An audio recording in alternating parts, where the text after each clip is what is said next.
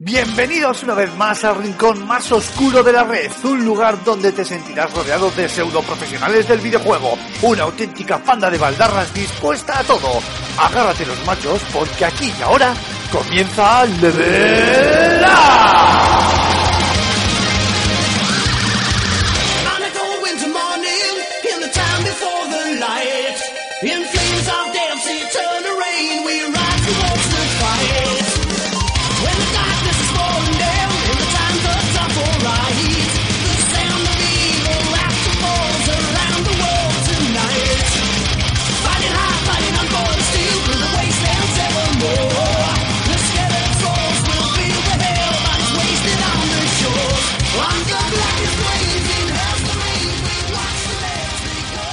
Buenas a todos, bienvenidas, bienvenidos a este nuevo programa de Level Up, vigésimo sexto programa de la tercera temporada y un programa muy especial, ya que hoy os vamos a hablar largo y tendido y en exclusiva del Fan and Serious Game Festival. Eh, bueno, ya sabéis que, que todos los años, eh, más o menos a finales de noviembre, este año se ha retrasado hasta principios de diciembre, se celebra mm, aquí en Bilbao, en la capital del mundo, el festival más grande de Europa, probablemente, y parte del mundo, eh, de videojuegos. Este Fan and Sirius que engloba un montón de actividades, un montón de, mm, de charlas, tanto a nivel eh, profesional como para los fans, tanto, bueno, también tiene una fanzone de más de 4.000 metros cuadrados para probar eh, decenas de juegos y sports, eventos, etcétera, etcétera, y que culmina en una increíble gala de entrega de premios en el Museo Guggenheim, en este caso este próximo lunes, día, día 11. Pero para todo ello tenemos a alguien que sabe y controla esto mejor que, que este que, quien nos habla. Y ya sabéis que lo primero es lo primero, hay que presentar al equipo. Así que... Vamos allá. Antonio Santo, director de FS Gamer, invitado hoy, entre comillas, para la presentación del Fan and Serious Game Festival de este 2017. Muy buenas, caballero, ¿qué tal estamos? emitiendo desde las afueras de Bilbao. Ah, ¿Qué tal? Estás en un barrio colindante, en cuanto hagamos la línea 4 del metro estamos ahí. Sí, sí, sí, suburbio cercano a, a Bilbao. Nada, muy bien, muy bien, muy bien. Ya con muchas ganas de que empiece el festival. Que está, estos últimos días de cuesta, digamos, eh, se hacen siempre un poquito. Se hacen bola. ¿Sabes? Como cuando estás comiendo algo y, y parece que no, que no va ni para adelante ni para atrás, pues igual. Porque ya Sí. está casi todo preparado y ya lo que tenemos es muchas ganas de, de ponerlo en marcha. Molt bé. Ahora hablamos largo y tendido del tema. Pero como de costumbre, Mar Fernández, Cormac, muy buenas, caballero. ¿Qué tal la semana? Antonio es el invitado permanente, ¿no? Porque siempre está, siempre está por aquí. Ya, pero hoy, hoy, hoy es más invitado, entre comillas, que parte del equipo, porque hoy es como para asarle a preguntas sobre el fan. Que también es un poco ridículo decir que es. va- a ver, ridículo no, quiero decir. Obviamente, Antonio sabe hablar eh, del fan, pues eh, eh, más, eh, más y mejor, más largo y tendido que nosotros. Pero claro, no será porque nosotros no sabemos nada del fan. es un poco, por lo menos desde mi punto de vista como jurado o desde el tuyo como Ociosa la colaborador de FS Gamer. La Pero vamos, eh, ya sabes que hay que poner a una persona consciente arjundia y no nosotros que somos unos desgarramantas para que hable bien del tema, porque si no tú y yo la preparamos seguramente. También porque no es tanto que yo tenga algo que contar, sino que yo, a diferencia de, de, pues, cualquier otro colaborador del festival, sé hasta dónde se puede contar y cua- qué cosas nos tenemos que guardar para darle la sorpresa. Bueno, yo alguna, alguna voy a soltar, eh, que lo sepas. Igual de importante. Alguna vez soltar. Bueno, dicho esto, eh, Antonio, te cedo la, la palabra para que nos eh, comentes un poquito de qué va o qué va a tratar este Fan and Serious Game Festival de este mm, 2017. Si quieres, eh, te, bueno, te guío un poco yo el, camino y es, eh, como de costumbre, se van, eh, hay tres puntos fuertes o tres pilares que entroncan el, el festival, que son las Talks, eh, el punto este de encuentro pues para reflexionar sobre las tendencias en el entorno del videojuego y todo este tipo de historias, eh, el Games Industry Forum, el GIF, que además sé que tú ahí mete, has estado muy, muy involucrado, bueno, en todo el, fan, y luego probablemente lo que más interese pues al, al jugador puro y duro, que es esa, eh, bueno, más allá de, de- los nominados y los posibles premiados del, del festival, ese, ese, como digo, digo, ¿no? En esa gala del día del día 11 en el Guggenheim, pues la mítica, la, la ya mítica fanzone en el Palacio Euskalduna de, de Bilbao, donde, bueno, pues es un enorme espacio de videojuegos para poder jugar a las últimas novedades, a juegos de, a juegos indie, a eSports, etcétera, etcétera. Eh, empezamos por Victol, si te parece. Yo creo, voy a dar un, un pasito más atrás para explicar antes un par de conceptos eh, de partida, digamos, que yo creo que van a servir mucho para entender mejor en qué consiste el festival y por qué se hacen las cosas así. Eh, primero, la- el propio concepto de festival, porque es verdad que suena un poco a bilbainada decir, "Buah, el festival más grande de Europa. Y cualquiera te va a decir, ya, coño, la Gamescom, que son cientos de miles de personas a, a lo largo de tres días. Claro, es que la Gamescom no es un festival, la Gamescom es una feria Claro, es eso es. una diferencia de, de- que puede parecer un matiz estúpido, pero en realidad son conceptos de, evento completamente diferentes. El, el evento mm, típico que conocemos en España o en el o, del extranjero son o bien este, o bien ferias de producto, tipo Gamescom, tipo Barcelona Games World, que, que- ¿en qué consisten? Pues en que estudios de videojuegos, compañías, las grandes majors, las empresas ponen su producto allí para que la prensa o el público acceda a él. Básicamente es eso. O sea, es como una, yo qué sé, la feria del vino. Pues ¿en qué consiste? En que las bodegas de vino llevan el vino allí para tenerlo todo. ¡Viva el vino! ¡Viva el vino! Sí, señor. Eh, esto, mm, el fan no es esto. En segundo lugar, el otro evento que también tenemos mucho en, en mente son más eventos tipo mm, em, este no, mm, de show, es que no me sale ahora la. Llevo todo el día, esto suena pedante, es que llevo todo el día escribiendo emails en inglés y me sale la palabra en, en inglés y no me sale en español. Showcase, exhibición. Exhibiciones tipo, eh, pues yo qué sé, otros eventos que se hacen, eh, que, tienes a lo mejor pues un gran torneo de esports y puestos de juego alrededor. Y eso es una exhibición, un showcase de, de videojuegos. Em, el festival, el Fan and Sirius, está más cercano de otros eventos como los festivales de cine, en los que hay un poquito de todo. Tú tienes un concurso, que es, en el caso de los festivales de cine, eh, una muestra, que es un poco el centro que lo vehicula todo, que por un lado estás eh, enseñando los estrenos recientes y por otro lado también poniéndoselo al jurado para que los vea y ponga nota. Y luego una serie de actividades alrededor. Estrenos, conferencias, mesas redondas, encuentros con artistas, etcétera, etcétera. El Fan va por ahí. Eh, Por eso es el festival de videojuegos más grande de Europa, sin lugar a dudas, porque no hay evento que sea así de grande eh, que, que- reúna todas estas diferentes actividades. Hay otros festivales que están bien, por supuesto, pero que no son tan, tan ambiciosos. Partiendo de ahí, se entiende, creo que mejor, el que haya actividades tan diferentes bajo un mismo paraguas. Y en segundo lugar, el segundo punto, digamos, de la filosofía del festival que, hay que entender para ver por dónde van las actividades, está en su propio nombre. Esto de Fan and Sirius también nació un poco como un juego de palabras, eh, como quien dice, pero al final ha acabado marcándonos mucho el camino a seguir eh, sin darnos cuenta. Ha sido un- una marca que de manera muy inteligente nos ha dejado claro cuál es la, la vía que debe seguir el festival. En todas las áreas que estamos tratando, siempre hay un punto de vista más eh, accesible, más amable, más destinado al público y otro punto de vista más serio, más formal, más centrado en la parte de industria. Así, en parte de actividades para el público tienes, por un lado, la fanzone, que es precisamente lo que tú dices, pues un punto de encuentro de- para ir a jugar a algunos de los juegos más modernos, o a probar X o Y, o a ver juegos independientes, o a ver actividades de deporte electrónico, las diferentes cosas que se organizan cada año en la fanzone. Esa es la, la parte O a conocer al maravilloso equipo de FS Gamer barra Level Up que andaremos por ahí. Hacer También pueden venir a conocernos. Hacer selfie conmigo que me juego otra mariscada con, con Alfonso. Esa es la parte del videojuego de cara al público, pues ahí tienen la parte del videojuego como ocio. Y luego en la parte seria de en cuanto al videojuego de cara al público, que te encuentras La- las Beat Talks, que es, vamos a hablar de videojuegos, pero vamos a hablar de videojuegos como género cultural y sus implicaciones. Yo- este año no sé, eh, no me acuerdo exactamente en qué contexto, estaba describiendo en las Beat Talks como el punto en el que se encuentran eh, videojuegos, cultura y tecnología.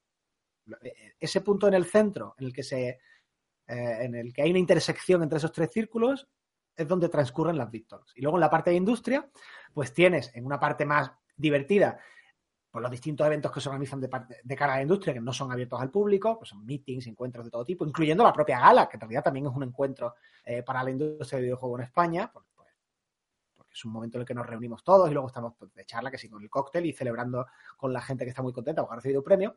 Y una parte más seria, que es el Games Industry Forum, que es precisamente un congreso eh, B2B, o sea, entre, entre, mm, entre miembros de la industria, no de cara al público, tanto para conseguir formación en diversas áreas como para que se puedan establecer nuevos contactos que a su vez puedan llevar a nuevas oportunidades de negocio, etcétera, etcétera. Entonces, por recapitular, el festival, como buen festival que es, organiza actividades de diversos signos para diversos tipos de público que se centran alrededor de los videojuegos, de la industria cultural y del género cultural que son los videojuegos, y a su vez en ese doble eje de cosas más divertidas, más accesibles y cosas más serias, pues tenemos actividades para el público como la fanzone y las Big Talks, y actividades para la industria como el GIF y como pues otras actividades que son un poco más, eh, un poco menos conocidas por el público porque son, como digo, centradas en la industria, en la parte profesional de los videojuegos.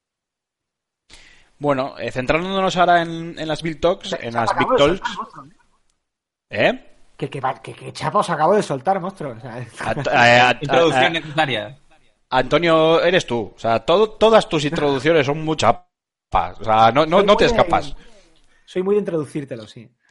Sí, sí, ver, sí, ay, vicioso. Ay. Bueno, una cosita, vamos a centrarnos en, en, en, en, en, en, en- uy, iba a decir las Big Talks, pero creo que he abierto el GIF. Bueno, algunos de los ponentes que van a venir al, al Fan Sirius que veo yo por aquí. Veo gente de Syndicate, veo gente de Delirium, Devolver, Badland, Gamera, Kuyub, Kiss, Avilite, eh, bueno, tenemos un cartel bastante, no sé cómo, no sé qué palabra usar, eh, Bastante potente, sí. bastante potente y bastante, eh, ba- bastante extenso. Está ¿De qué nos puedes contar? Mira, yo, el, el GIF es la parte en la que estoy yo directamente encima. Ejerzo de, bueno, un poco de coordinador de la mucha gente que, que trabaja en él y sobre todo de curador de contenidos, es decir, hablando con la gente que quiero que venga de ponentes y tal. Eh, el año pasado fue una experiencia piloto. Eh, fue la primera vez que organizábamos el congreso. Eh, evidentemente, precisamente porque era la primera vez, pues hay muchas cosas que se podían mejorar y una de las que yo tenía más interés en mejorar era que hubiera una mayor representación de, de gente de la industria, tanto de fuera como de dentro. No solo como ponentes, sino de cara a abrir oportunidades de negocio. Todos los ponentes que están en la página web vienen a participar en una ponencia, pero también a, a sentarse con los desarrolladores indie de Euskadi y del resto de España a ver sus proyectos, ver cómo pueden colaborar, si hay alguna oportunidad de negocio, incluso si no la hay, simplemente a dar su opinión, que ya es una cosa extremadamente útil. El año pasado tuvimos oh, cuatro publishers y un inversor.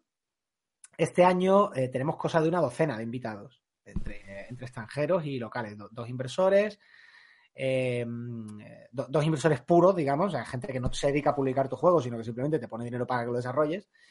Y luego una serie de, pues ocho, ¿no? la verdad es que ahora mismo no, no recuerdo el número exacto, de publishers que vienen a buscar talento. Eh, hay publishers españoles, has mencionado Abilite, has mencionado Syndicate, está también Gamera. Eh, Badlands viene también, Badlands Games. Y eh, internacionales, pues tenemos 11 bit, eh, 11, 11 bits, perdón. Eh, este. eh, Head Up Games. Hay luego un par de partners que no, no han podido mandar gente porque por problemas de agenda, pero que van a estar recibiendo proyectos cuando termine el evento. Tenemos pues un, un roster de gente bastante potente. Y toda esta gente va a estar, ya digo, por allí disponible durante los, los dos días que dura oficialmente el GIF, pero vamos, que van a estar durante el fin de semana del festival, para que un desarrollador indie pueda agarrar a un tío o a una tía que, bueno, en este caso, por desgracia, son solo hombres, eh, los, los publishers, que, los que vienen, eh, que ha sacado juegos que han vendido cientos de miles de unidades y sentarse a hablar con él para presentarle su proyecto, intentar conseguir que se lo publique, o si no consigue que se lo publique, como mini para decir, oye, tú esto cómo lo ves, me das algún consejo de por dónde debería tirar.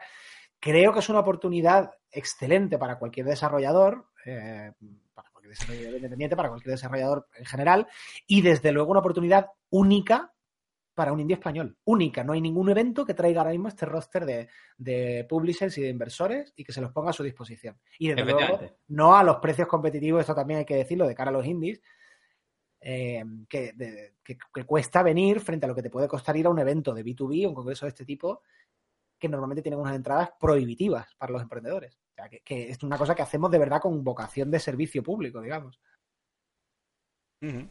Sí, de hecho, eh, para que la gente sepa, porque todavía quedan entradas disponibles, eh, estas entradas de las que tú hablas, que son las, las Fan and Sirius Pro, eh, que dan acceso al GIF, a las Big Talks y demás, están al módico precio de 30 euros y te dan acceso a todo esto que hemos comentado del, del fin de semana.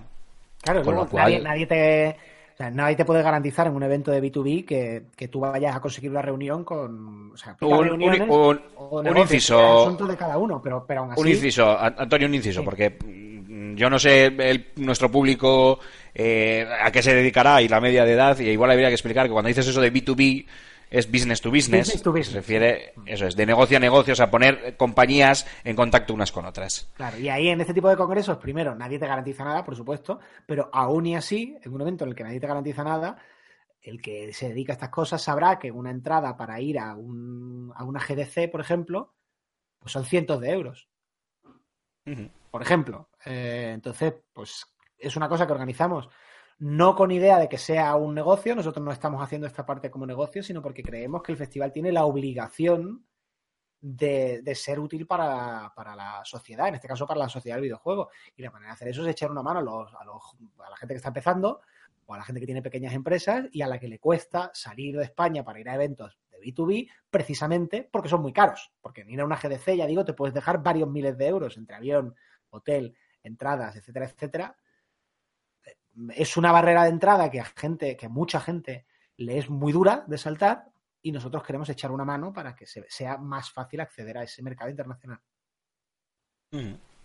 Además que Perfecto. No, no solo, no solo ya de, de porque sean, sean caros, sino es que encima el desarrollo de videojuegos y sobre todo en las compañías más, más los emprendedores más, más pequeños, que son a lo mejor una, dos, tres personas, el desarrollo de videojuegos, aunque sean videojuegos pequeñitos, es, cuesta muchísimo, muchísimo, muchísimo tiempo. Y ese tiempo que te restas de vida es tiempo que no inviertes trabajando y ganando, ganando recursos. Así que que haya una herramienta de este estilo aquí en España, pues yo creo que lo agradecen bastante. Eso, Porque eso aquí, aquí el esperamos. sector. Claro, aquí el, el- el sector de los videojuegos aquí está bastante, está muy mal. Bastante mal, porque no se invierte, porque no hay dinero, y quien quiere arrancar eh, por esa vía, pues no tiene muchas, muchas opciones, que digamos. Claro, aquí lo que siempre he dicho yo, por lo menos así es como yo lo veo, no es que haya un problema de talento, de formación, porque hay gente muy bien preparada para hacer videojuegos, lo que no hay es un tejido industrial. No hay muchos publishers, los publishers que hay o son muy pequeñitos y tienen poca experiencia. Eh, bueno, los publishers que ha habido. Ahora, por ejemplo, Syndicate, pues ya, es, ya sí tienen varios juegos en el cinturón que han tenido bastante éxito. Eh, Gamera, que también viene, eh, ha empezado como publisher hace poco, pero es una gente que te ha sacado Nubla y que ha sacado es decir, un juego de Play 4 que ha salido en todo, en todo el ámbito internacional. Tienen experiencia en publishing, su, su CEO tiene experiencia previa en publishing. Badland, que os voy a contar, Badland sí es una empresa solvente, pero es que hasta entonces lo- los intentos que Joder, había... Badland está metida. Me cago en la puta, Badland está metida en todas. ¿Ves Claro. un juego por ahí? ¿De quién es? ¡De Badland! es que es como. Pero previamente ha habido, ha habido intentonas que no han llegado a un muy buen puerto, pues porque no contaban con conocimiento, no contaban con fondos. Y aún y así es un tejido, tres publishers para un país como España, pues es poco. Es poco, es que te encuentras en, en Reino Unido o en Alemania, que decir, somos el quinto mercado de Europa, nos correspondería tener más. Y nos digo ya en, en inversión, no hay circuito de inversión en videojuegos en España. Hay algún fondo de inversión que está ¿Qué? interesado ¿Qué en es? empezar a meterse, pero no, ¿Pero todavía qué no están Por- dentro. ¿Pero qué dices, Antonio? ¿Por pasta? ¿Cuánto hay que poner? Hacemos bote aquí en Bilbao, ¿eh? ¿Cuánto hay que poner? Con lo que nos sobre, con lo que nos sobre, con lo que nos sobre del bote, pagamos la crisis. Tampoco tenemos estudios de. Es una conversación que tuve hace poco con, con- con otro indie, que es verdad que no hay aquí estudios, este, perdón, eh, fondos de inversión muy solventes con interés en entrar en los videojuegos, de, de decir, si hay que poner X millones para un desarrollo AAA, se pone, pero es verdad que tampoco hay más que un par de estudios capaces de afrontar un desarrollo AAA. También es verdad. Y te pueden hacer un juego de ese tamaño, Tequila y Mercury. Ya está. Si, si no contamos las filiales de, de- de empresas extranjeras que tengan oficina aquí. Pero en cualquier caso, que esto es desviarme mucho del tema. Efectivamente, creo que este tipo de eventos mm, pueden echar una mano para fortalecer el tejido, que al final es de lo que se trata. Eh, Aquí lo, lo interesante y lo propio sería que eh, en algún año, dentro de mucho tiempo, no hiciera falta que vinieran empresas extranjeras. Porque tuviéramos nosotros nuestro propio eh, tejido de, de publishers, de editoras de videojuegos y de inversores. Por ahora no es el escenario, por ahora las cosas no están así. Entonces hay que traer gente de fuera, ¿para qué? Para traer inversión extranjera e inyectar capital en el, en el videojuego independiente español. Al final esto es cuando, como cuando, mira, voy a poner un símil un poco marciano para esto, pero, pero es así. Cuando hay un gran fichaje en el fútbol. ¿Qué, qué es lo que pasa ahí? Que se inyecta dinero al mercado. Cuando alguien se gasta 100 millones de euros en, comp- en comprar un jugador, al final ese dinero se acaba repartiendo entre un montón de equipos, porque el que recibe la pasta se la tiene que gastar también. Joder, que se le digan al Barça. Claro. Bueno, el Barça este año ha estado un poco racanui con el dinero que, que ha recibido, pero bueno. Bueno, Que- bueno, no te creas, ¿eh? Depende cómo se mire. Que bueno, que en definitiva, yo creo que ese es el, el, el- el, este, el efecto deseable, ¿no? Primero, convertir España en un destino atractivo para el capital y para los publishers, que la gente se acostumbra, oye, eh, quiero sacar un juego, quiero buscar un indie al que sacar, me voy a España porque hay gente que está haciendo juegos muy chulos, y gente que es solvente, gente que tiene experiencia, que ya ha vendido juegos, etcétera, etcétera. Lo cual, a su vez, hace que los estudios indies crezcan, esos estudios indies contratarán más gente, gente que obtendrá formación, que obtendrá recursos, que a su vez podrá montar sus propias empresas y poco a poco, con el paso de los años, si se mantiene el ritmo, ah, pues puede haber un tejido propio que ya digo, ahora mismo prácticamente no existe. Nosotros no, no pasa el éxito de la industria española por nosotros, por supuesto, pero sí esperamos poder poner nuestro granito de arena. Correcto. Dicho lo cual, eh, bueno, yo creo que esta parte de, así un poco más de, de industria y demás, eh, ya la podemos dejar un poco más de lado para centrarnos en lo que más miga tiene y en lo que yo creo que a los jugadores como tal, que son el grueso de nuestros oyentes, les puede interesar. Eh, vamos a empezar por las Big Talks, que es lo que me he saltado, me he saltado antes, eh, porque aquí tenemos mucha miga. Ay, Leo, así, un poco por encima. Eh, gente como Javier Olivares, creador del Ministerio del Tiempo. Cristina Nava, de Ubisoft. Jordan Messner, creador de Prince of Persia. Jeff Kaplan, de Blizzard, eh, de- del desarrollo de, de, Overwatch. de que no me sale la palabra. Overwatch, Director de Overwatch. Y el gran John Romero, creador de Wolfenstein, Doom y Quake, entre otras. Eh, este año hemos tirado la casa por la ventana, literalmente. Lo, lo traemos calentito, lo traemos calentito. Estamos muy contentos con el, con el roster de las Big Talks de este año. Tenemos que, no hago más que repetir la palabra roster, por el amor de Dios, con la selección de ponentes. Yo para estoy por decirte a ver si juegas al LOL o algo. Parece- No, no, juegas a juegos de lucha. sí. Ojo, Es que claro, claro, claro, por- me, me ha venido por ahí la palabra con, la, con el plantel de ponentes que tenemos este año. Ojo que he dicho solo cuatro de los 12, no, 12, ¿qué? 16 que veo por aquí, 16. Sí, eh, más. sí, tenemos pues. al director de, de Videojuegos Sin Fronteras, tenemos a los creadores de This War of Mine presentando Sí, a Francesco Cabal- la del juego. Tenemos también a, a Gisela Vaquero, eh, Cristina Nava. de Women's Games España, efectivamente, sí. Correcto. Eh, tenemos gente de Riot hablando de League of Legends. ¡Hombre! Si viene Antoñito de Ubisoft. ¿Quién? ¿Perdón? ¿What? Antonio Alonso Sí. mm, de Ubisoft también. ¿Sois amigos o? Hombre. Sí, sí, nos conocemos. Ya, ya estaré yo con él en el fan, que tengo yo cu- cuatro cosas que comentarle a este. ¿Por qué Ah, tenéis el mismo sí. apellido? ¿Por qué tenéis el mismo apellido? No, no, no, no, no somos familia. Pero, curiosamente, eh, Antonio, bueno, me conoce del año pasado de, de la posgala, vamos a dejarlo ahí. Eh, y luego resulta que ha estado aquí en Bilbao, vino a ver el, el año pasado el Athletic Real Madrid, él es muy madridista, y resulta que es eh, un buen amigo de, de pues de mi mejor amiga prácticamente. Pues, bueno y sin prácticamente de mi mejor amiga. Y nada pues eh, él me reconoció pero ya habían pasado meses. Yo no, no le reconocía hasta que ya me dijo bueno me contó algunas anécdotas de la fiesta postgala y dije anda claro que sí y hicimos buenas migas. Así que mira me, me alegro saber que viene. Como soy un señor mayor y llego a la fiesta por gala, os saludo a todos y me voy a dormir. sí sí sí no pues eh, Antonio no se fue a dormir Bah, dicho El otro Antonio, el esto otro Antonio, yo sí, ¿eh? Yo- el otro Antonio sí no el otro Antonio el otro Lo peor Antonio. es que la gente se pensará que lo estoy diciendo de cachondeo y no, no, literalmente fue así. ¿Cómo? Y Pues igual que Her Director, que el mariconazo de él siempre hace lo mismo. Bueno, pero Coge, excusa, eh, se toma una y luego bomba de agua y desaparece. Yo tengo bomba de agua. Yo tengo, Bomba, ojo, de bomba de agua, ¿qué estoy pensando yo? Bomba de humo y desaparece. yo tengo excusa que soy padre y duermo poco, voy con sueño acumulado al festival. Yo, este- estas cosas que nos pasan a los padres primerizos, que es que la- los viajes de trabajo son oportunidades para recuperar el sueño. En realidad volvemos descansados. un hotel, un hotel, una habitación para mí solo. Oye, ¡Sí! ¿por qué, Antonio, ¿por qué, por sí, sí. Antonio, ¿por qué montáis el, el fan? Yo para dormir más. Eso sería una respuesta muy épica, chaval. Pues eso no tiene criaturas más que nosotros, somos sus criaturas. Está claro. Bueno, eh, Victols, eh, Antonio, cuéntame. Talks. Pues por dónde quieres que empiece. Eh, tenemos un, no hay una temática determinada. Ha habido otros años que ha habido, si no, no, una temática constante eh, en todas las charlas, pero sí que ha habido una temática que, que, que servía de eje en tres o cuatro de ellas, que por lo menos nos daba un, un- tema general. En este año está la cosa bastante más repartida, como el gordo, que siempre cae repartido.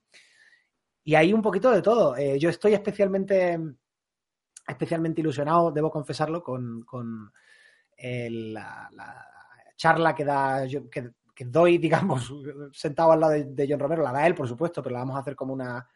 Bésale, bésale en la boca de mi parte. Bueno, eh, yo soy. Aunque hoy por hoy ya el género shooter no, no es de mis habituales, sí que en su día Doom y a Quake le metí horas a reventar. incluyendo Wolfenstein, chaval. y Oh, entrenando y tal. Y me hace mucha ilusión hablar con él, la verdad. Con, con ver a Jordan, que este lo va a entrevistar eh, Fukui, también me apetece mucho. El Príncipe de Persia también fue un juego importante en mi, en mi infancia. Hombre, también tenemos, o sea, que también nos visita Fukui. Fuku presenta, sí, como el año pasado y el anterior, creo. Eh, eh, y le ha gustado Bilbao, ¿eh? Eh. Sí, sí, sí, sí. Y luego también Bien, me gusta bien, mucho bien. que haya, ten- que haya acabado teniendo mm, este que, que tengamos finalmente, porque esta ha sido una invitada relativamente reciente, eh, a Cristina Nava de Ubisoft Milán. Porque creo que tiene un perfil muy interesante. Es una persona que viene del mundo del cine, de, de- de escribir guion y tal, y que ha acabado de diseñadora narrativa y productora de videojuegos. Y es el viaje inverso, en realidad, del que se suele hacer. Hay mucha gente que empieza en los videojuegos y, y o bien quiere o bien acaba trabajando en el cine. Y me parece muy interesante que alguien haga el viaje al revés y decida quedarse en los videojuegos. Me, me apetece mucho hablar con ella también. Y Sí, mira, si me, los- si, me permit- si me permites, Antonio, es que me gusta mucho, ¿eh? Eh, Cristina Nava, de Ubisoft, productora asociada. Con un brillante bagaje, como guionista, Cristina aterrizó en la industria de los videojuegos proveniente de galaxias no tan lejanas como las del cómic, el cine y la televisión. Autora en revistas italianas semanales de cómics como Lanciosity, Lancios, no, perdón, Lancio Story y Scorpio. Desarrollaban nuevos argumentos, tramas e historias para la RAI, la empresa de radio televisión pública italiana, y la compañía Walt Disney, casi nada. Cuando Ubisoft se cruzó en su camino, se unió a Ubisoft Milán en 2008 como guionista y después se pasó al lado oscuro del desarrollo de videojuegos convirtiéndose en productora asociada. Cristina ha colaborado en títulos de las franquicias Rabbids y Just Dance. Su colaboración más reciente ha sido en Ghost Recon Wildlands y en la actualidad trabaja en Mario Plus Rabbids Kingdom Battle. Ahí es nada, tú. ¡Oh! Menudo currículum. Luego, luego te, preguntas, perdona, luego te, te, te- te preguntas y, y leyendo estos perfiles no es extrañar el por qué eh, Ubisoft, una de las características que tienen, suelen tener sus juegos es que tiene unos guiones maravillosos. Todos. Suelen estar bien escritos, sí. Es una de las empresas. eh, eh, la industria en general ha mejorado mucho, eh, la industria AAA, en la narrativa en los últimos años. No te digo en los últimos 20 años, te digo en los últimos 5 años. Y Ubisoft siempre ha contratado buenos escritores, siempre ha tenido muchos escritores en los equipos, pero hay un cambio que me parece llamativo en este sentido. Cuando salió Assassin's Creed 3, eh, quizá me equivoque, ¿eh? pero recuerdo de la entrevista que hice con, uno de sus escritores que todavía en aquel momento los escritores eran en su mayoría freelance, que entraban en una parte del desarrollo, hacían su trabajo con el juego y luego dejaban de trabajar para Ubisoft. Eh, Cristina Nava es ya una empleada interna fija. Empiezo a ver ese cambio de filosofía de cara al diseño narrativo de cara a los escritores cada vez más común en los estudios AAA, que ya el escritor no es alguien a quien llamas en el último momento para que te escriba algo que ponga, que dé hilo a todas las escenas del juego, sino que es alguien que forma parte del equipo desde el principio. Y Ubisoft es una de las primeras grandes que, ha dado ese paso en, sus equipos. Oye, Antonio, y el tema de Javier Olivares, creador del Ministerio del Tiempo, me parece curiosísimo. Todos los años hay también alguna mm, algún espacio que se deja a otro tipo de aproximaciones a la, a la Sí, algo más paralelo, ¿no? Pues digamos. televisión, cine, Hemos, sí, hemos eso. sí. tenido gente hablando de, de- de aplicación, de gamificación en aplicación, hemos tenido gente hablando de realidad virtual, y en este caso. eh, Tuvimos Javier- a uno hablándonos de telemetría en Fórmula 1, la madre que lo parió, al de Lotus. Ostras, eso hace cerro de años, ¿eh? Eso hace ¿Eh? muchos años.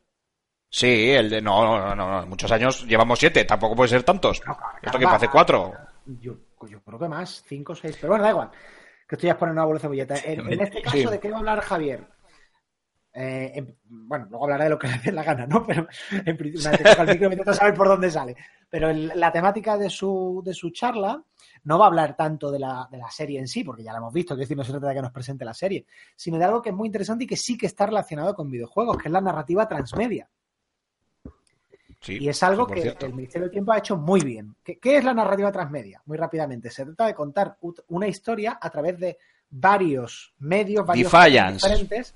Ah, correcto. Varios géneros y varios medios al mismo tiempo. No hago una película y la adapto a una novela y la adapto a un videojuego, sino la misma historia, el mismo universo, estoy contando diferentes partes mediante diferentes medios. Te has puesto el ejemplo de Defiance. Defiance era una Eh, serie de televisión que tenía un videojuego y ambas cosas MMO. mostraban es. diferentes partes de su universo y de su historia.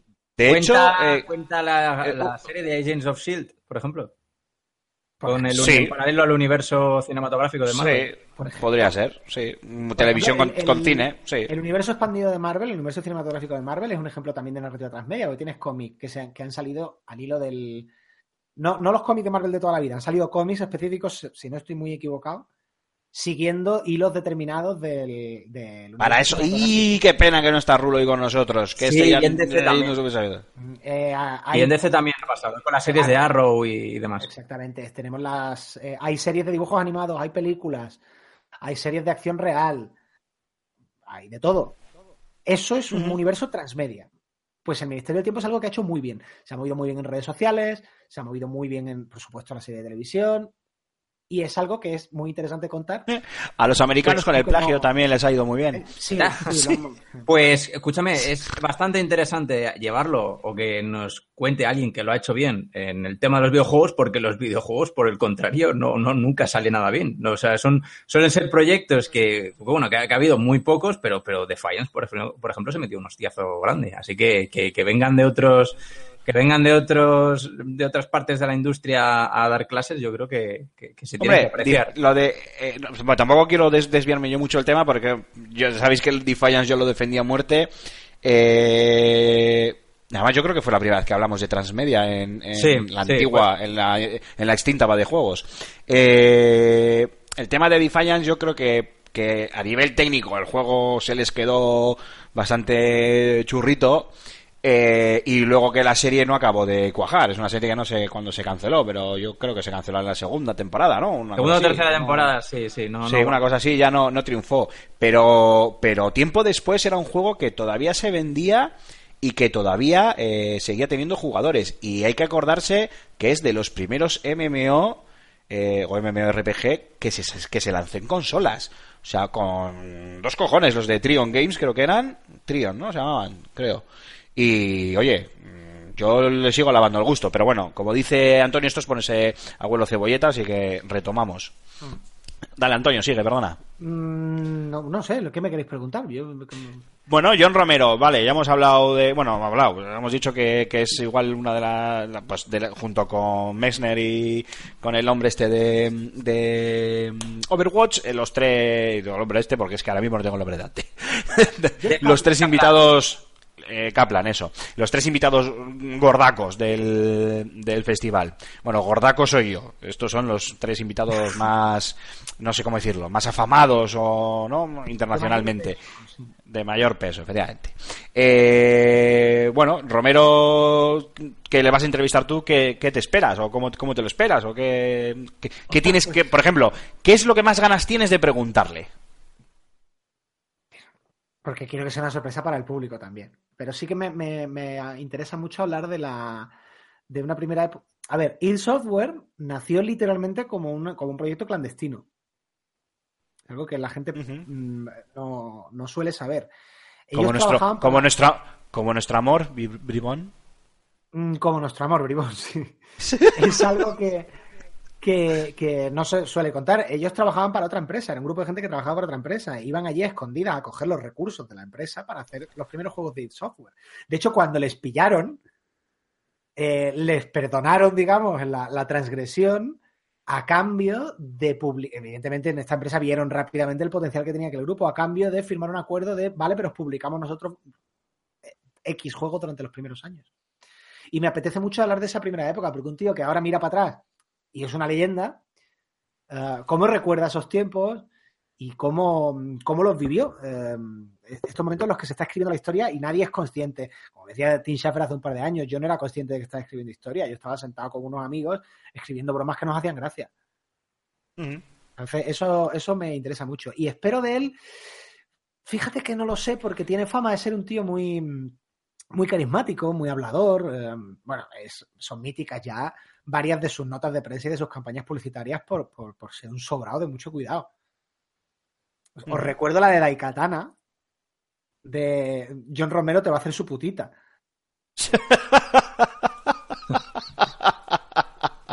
Sí, es verdad, es verdad. Eso, eso no salió en España. Eh, algo así como prepare yourself for, for turning into Romero's little, eh, little bitch o algo así. Espérate, te lo voy a buscar. Porque es que esa, esa campaña de publicidad en su época fue muy, muy, muy afamada.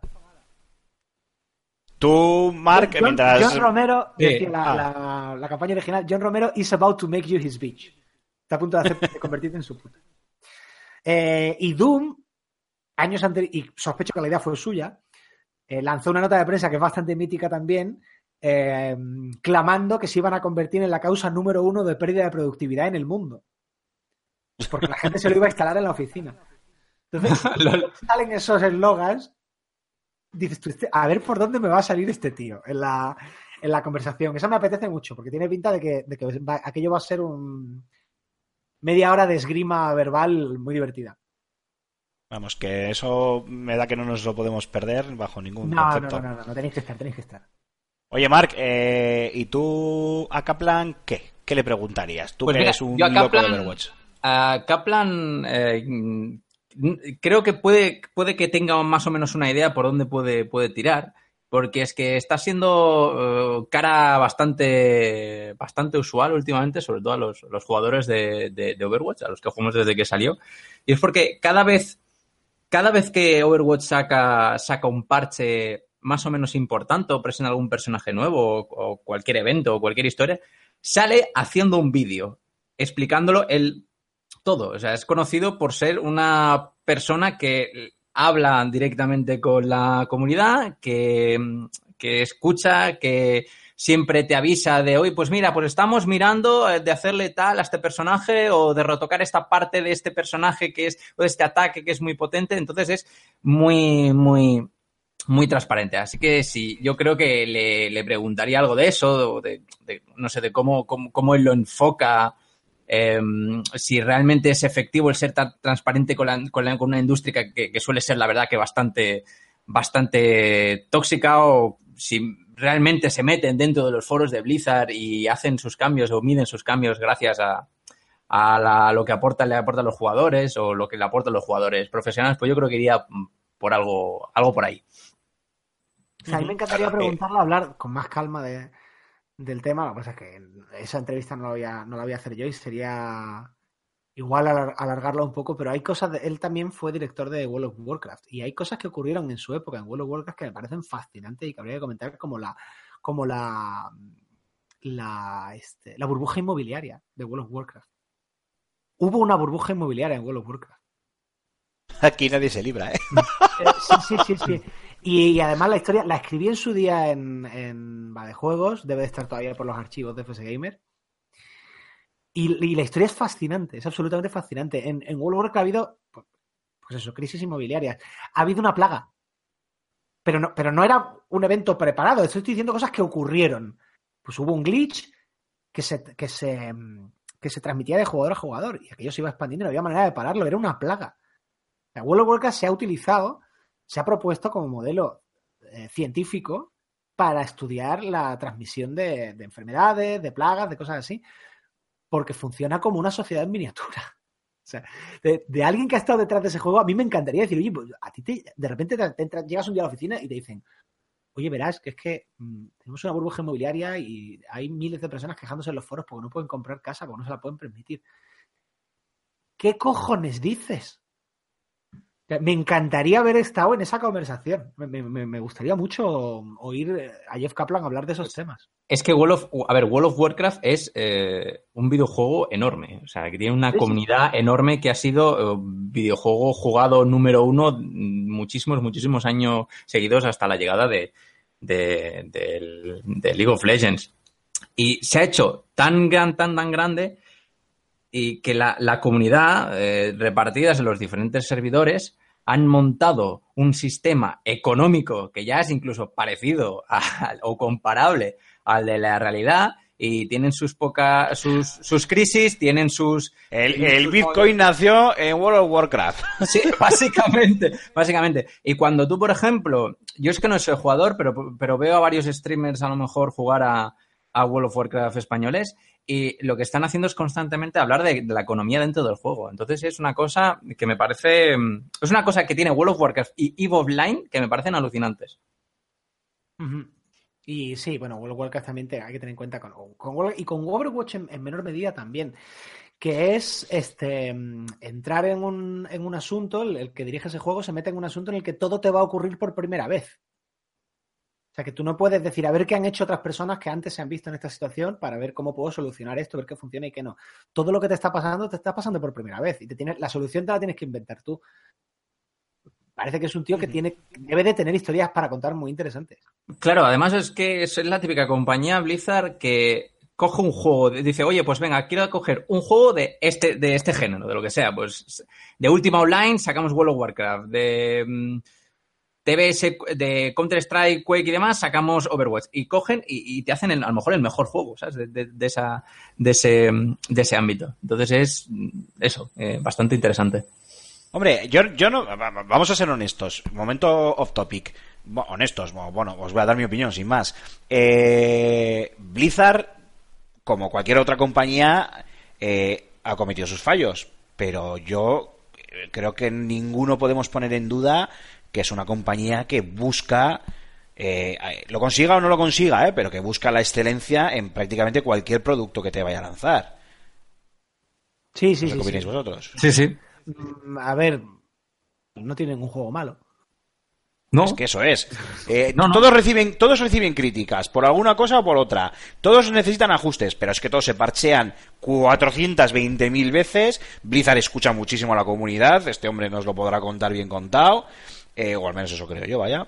Eh, eh, joder, eh, reciben eh, pues eso, eh, actualizaciones eh, continuas. Son juegos que, que años, muchos años después de su lanzamiento, se siguen jugando. Y ya no hablo del World of Warcraft, es que todavía hace unos días anunciaba, desde el 14 del, de- de- del mes de noviembre, se anunciaba StarCraft 2 eh, Free to Play. Eh, el Diablo 3 todavía se, saca- se están sacando ediciones por ahí. Sí, es, un, juego, que... Diablo, 3, Diablo 3 es un juego que sí que es verdad que tiene un poco que está bastante de jaillo por parte de, de- de Blizzard, pero, pero a ver, es que es un juego que ha, ha sufrido parches, parches, parches desde día de, de salida y tiene ya varias expansiones. Entonces, no se puede decir que no es un juego que, que, que, que no está, que no está para, que no está cuidado, vamos. Y Y- vamos, y, pero- con, y, y con Overwatch, que es obviamente lo que yo creo que más habrá que hablar con este con este hombre, bueno, habrá que hablar de todo, eh, pues qué decir, ¿no? Eh, el TBS que se sacó eh, Blizzard, y, me vais a perdonar la expresión, pero fue como me saco la chorra y aquí os pongo el juego de los juegos. Y a tomar por saco. Pero, pero bueno, por cierto, Antonio, ¿quién va a entrevistar a Kaplan? Pues todavía está por decidir, todavía no lo sé. Ah, vale, vale, perfecto. Yo Aunque sí... Si se ha decidido ya no me lo han dicho. Vale. Si no, ya le, no, yo ya chapurré algo de inglés, ¿eh? ya voy yo y le entrevisto. O, sea, o va con Mac, que seguro Ah. que le hace ilusión. eh, vale, Víctor, yo creo que lo podemos ya dejar. No, yo creo, eh, oye, que ah, perdona, Mar, perdón, perdón, perdón, Sí. dale, dale. que yo tengo muchas ganas también, aparte de Jeff Kaplan, pero bueno, eso es lo obvio y lo fácil, de la charla de Gisela Vaquero. Ah, sí, va a estar interesante también. Eh, Gisela Vaquero, para quien no lo sepa, bueno, aparte de desarrolladora por, por derecho propio, es también la presidenta, si no me equivoco, de, de Women in Games, que es pues eso, una asociación que aglutina desarrolladoras dentro de la, vamos, de la industria del videojuego.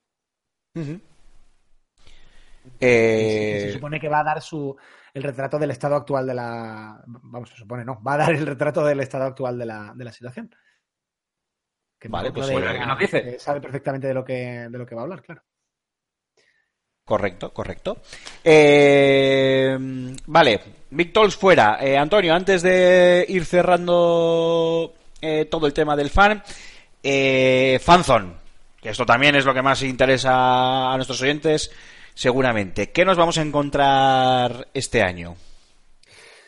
Mucho, mucho. Este año el centro de la. mm, El concepto, digamos, central de la, de la es la competición. Sobre todo va a estar centrado en que la gente pueda venir a probar juegos multijugador en entornos en los que normalmente pues, no puede.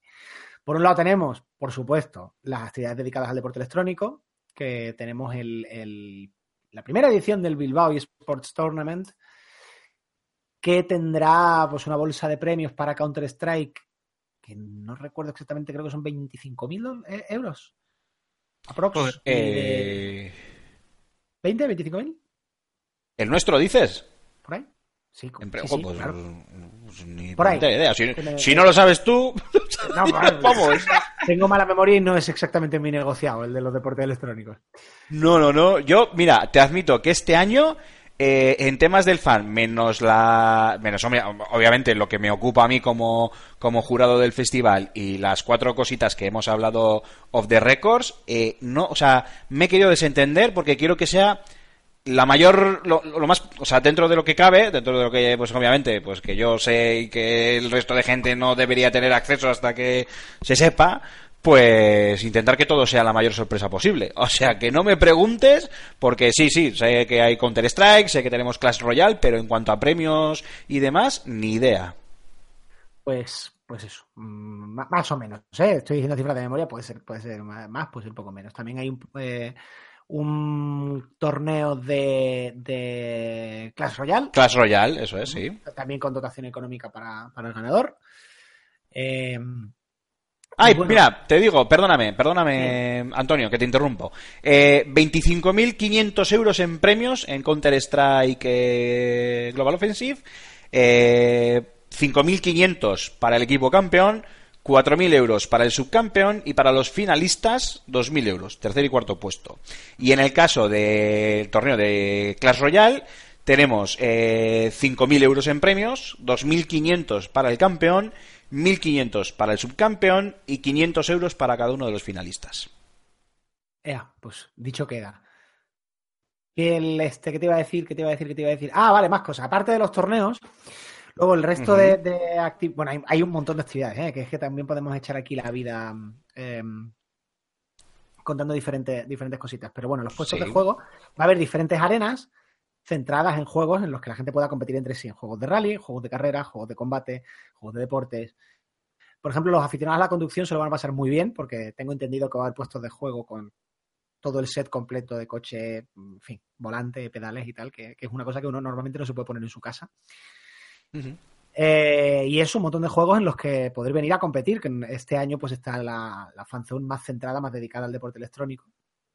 Pero ¿Te no suena, único, que también hay, que también va a haber actividades paralelas como talleres de, de dibujo, de efectos especiales.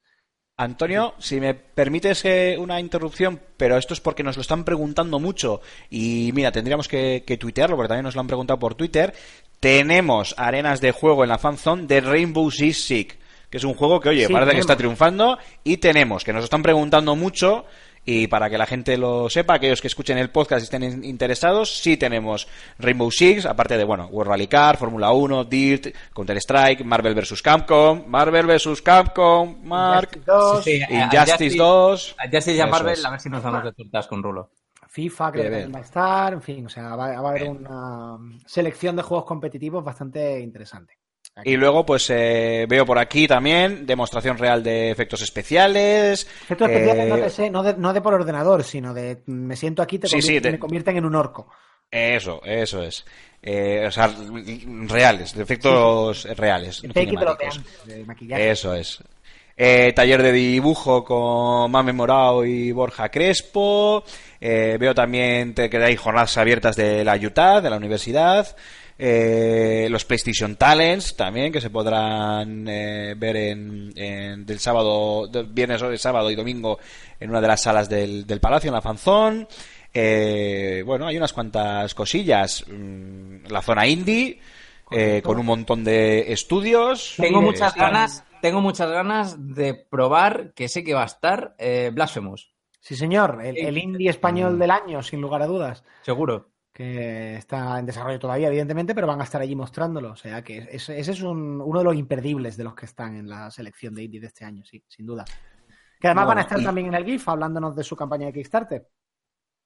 Yo creo, eh, Antonio, que la gran novedad, eh, y que igual hay que comentar, porque es lo más, eh, lo más diferente frente a otros años, en este sentido, sobre todo eh, en cuanto a la fanzone, es el tema de la gala golfa. La famosa gala golfa que Tonacho y Chincheto han estado eh, presentando eh, estos dos años anteriores eh, en paralelo a la gala que se realizaba el día 11 en el Palacio Escalduna, el lunes, un día igual un poco malo para los más jóvenes del lugar, y que este año sufre unos cambios importantes. Cuéntanos.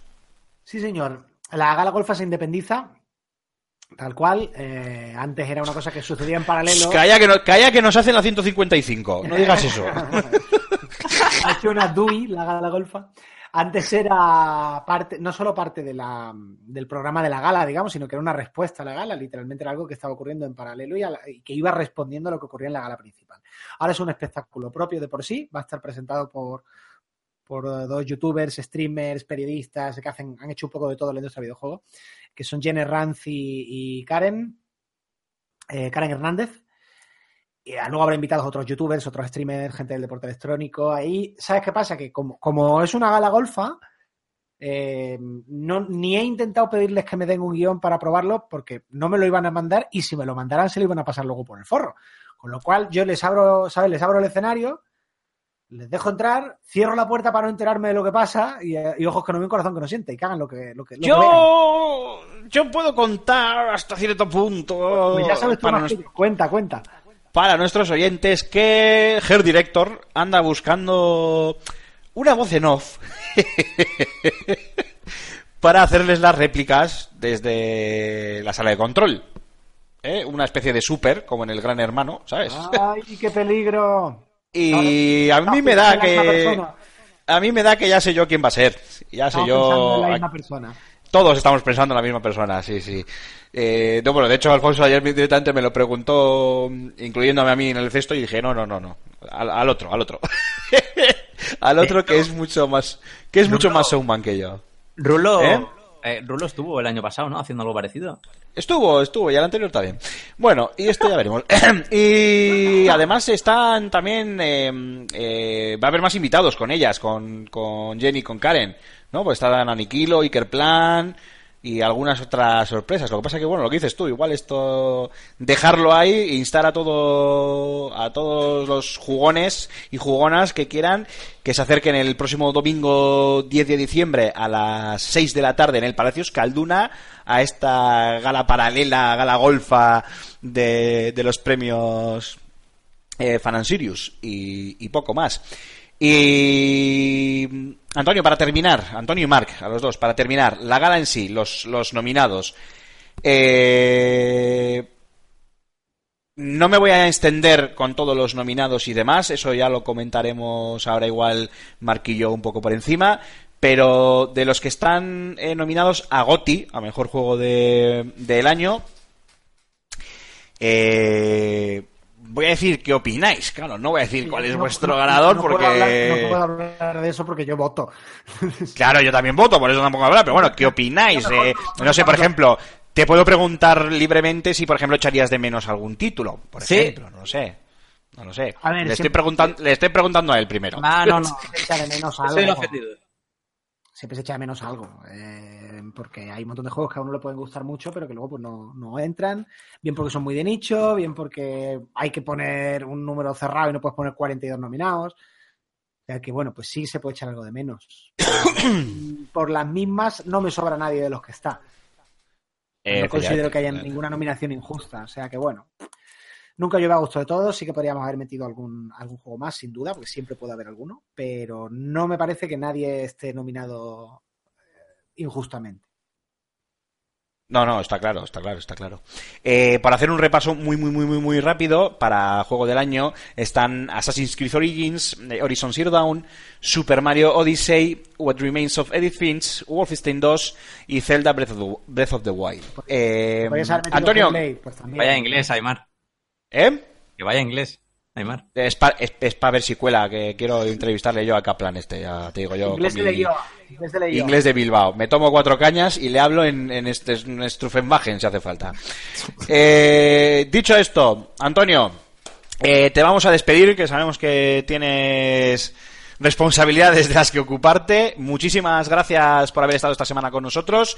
Eh, eh, nada, eh, un abrazo y nos vemos, literalmente nos vemos en una semanita o Sí, menos. señor, ya, ya hay ganas de nuestra cita anual. Perfecto. Marc, ¿qué te parece si hacemos un descanso musical y volvemos y comentamos tú y yo eh, los juegos nominados y en las diferentes categorías? Venga. Venga, pues que no se mueva nadie, que pasamos lista.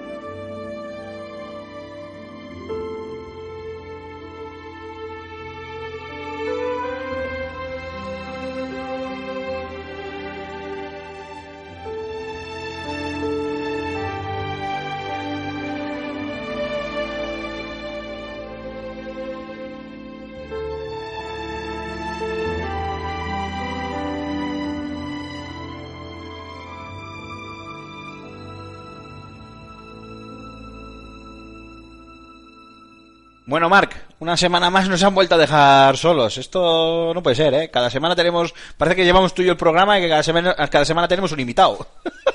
Ya, pues sí, la verdad que sí. Parecemos, no sé, un dúo de humoristas rancios o, o algo. Ya videojuego. te digo, vamos a hacer un, no sé, un- una vida moderna videojueguil o algo de eso hay que montarse.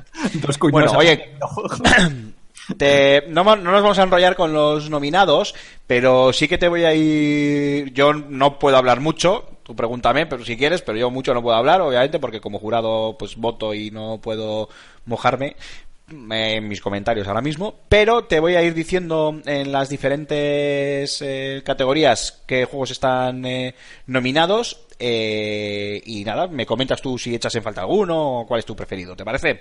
Vale. Venga, ¿por qué no? Vale, y luego ya, al final del todo ya te pregunto de los GOTY cuál elegirías tú. Para mejor juego indie tenemos Cuphead, Hellblade, Night in the Woods, eh, Rime y What Remains of Edith Finch. ¿Cuál te Eh, gusta? Yo votaría a Cuphead. Cuphead. Creo que el diseño, el, por el, únicamente por el diseño tan, tan, tan original, eh, rompedor que nunca había visto antes en ningún videojuego, yo creo que se, se merece cierto reconocimiento. Vale. Entonces ahora te pregunto, mejor diseño artístico, Assassin's Creed Origins, Cuphead, Horizon Zero Dawn, Rime o Zelda. Buf. ¡Ay! ¡Claro! Eh, eh, yo creo es que lo de, lo de, lo de Horizon Zero Dawn no tiene nombre. Lo de Horizon Sí. Zero Dawn no tiene nombre porque es un, es un mundo enorme, eh, súper creíble. eh, Ah, pero por ejemplo, el diseño artístico, tú, que acabas de hablar tú de, de tema artístico, tienes a Cuphead. Sí, es Metido En verdad. esta categoría. Ya, Estaría entre esos dos, pero yo creo que si me ponen una pistola en la cabeza o, o me pagan por votar, eh, diría Horizon Zero Dawn. Bueno, chato, eh, vaya, va- vaya por delante que ese comentario lo voy a aclarar. A mí no me pagan por votar, ¿eh?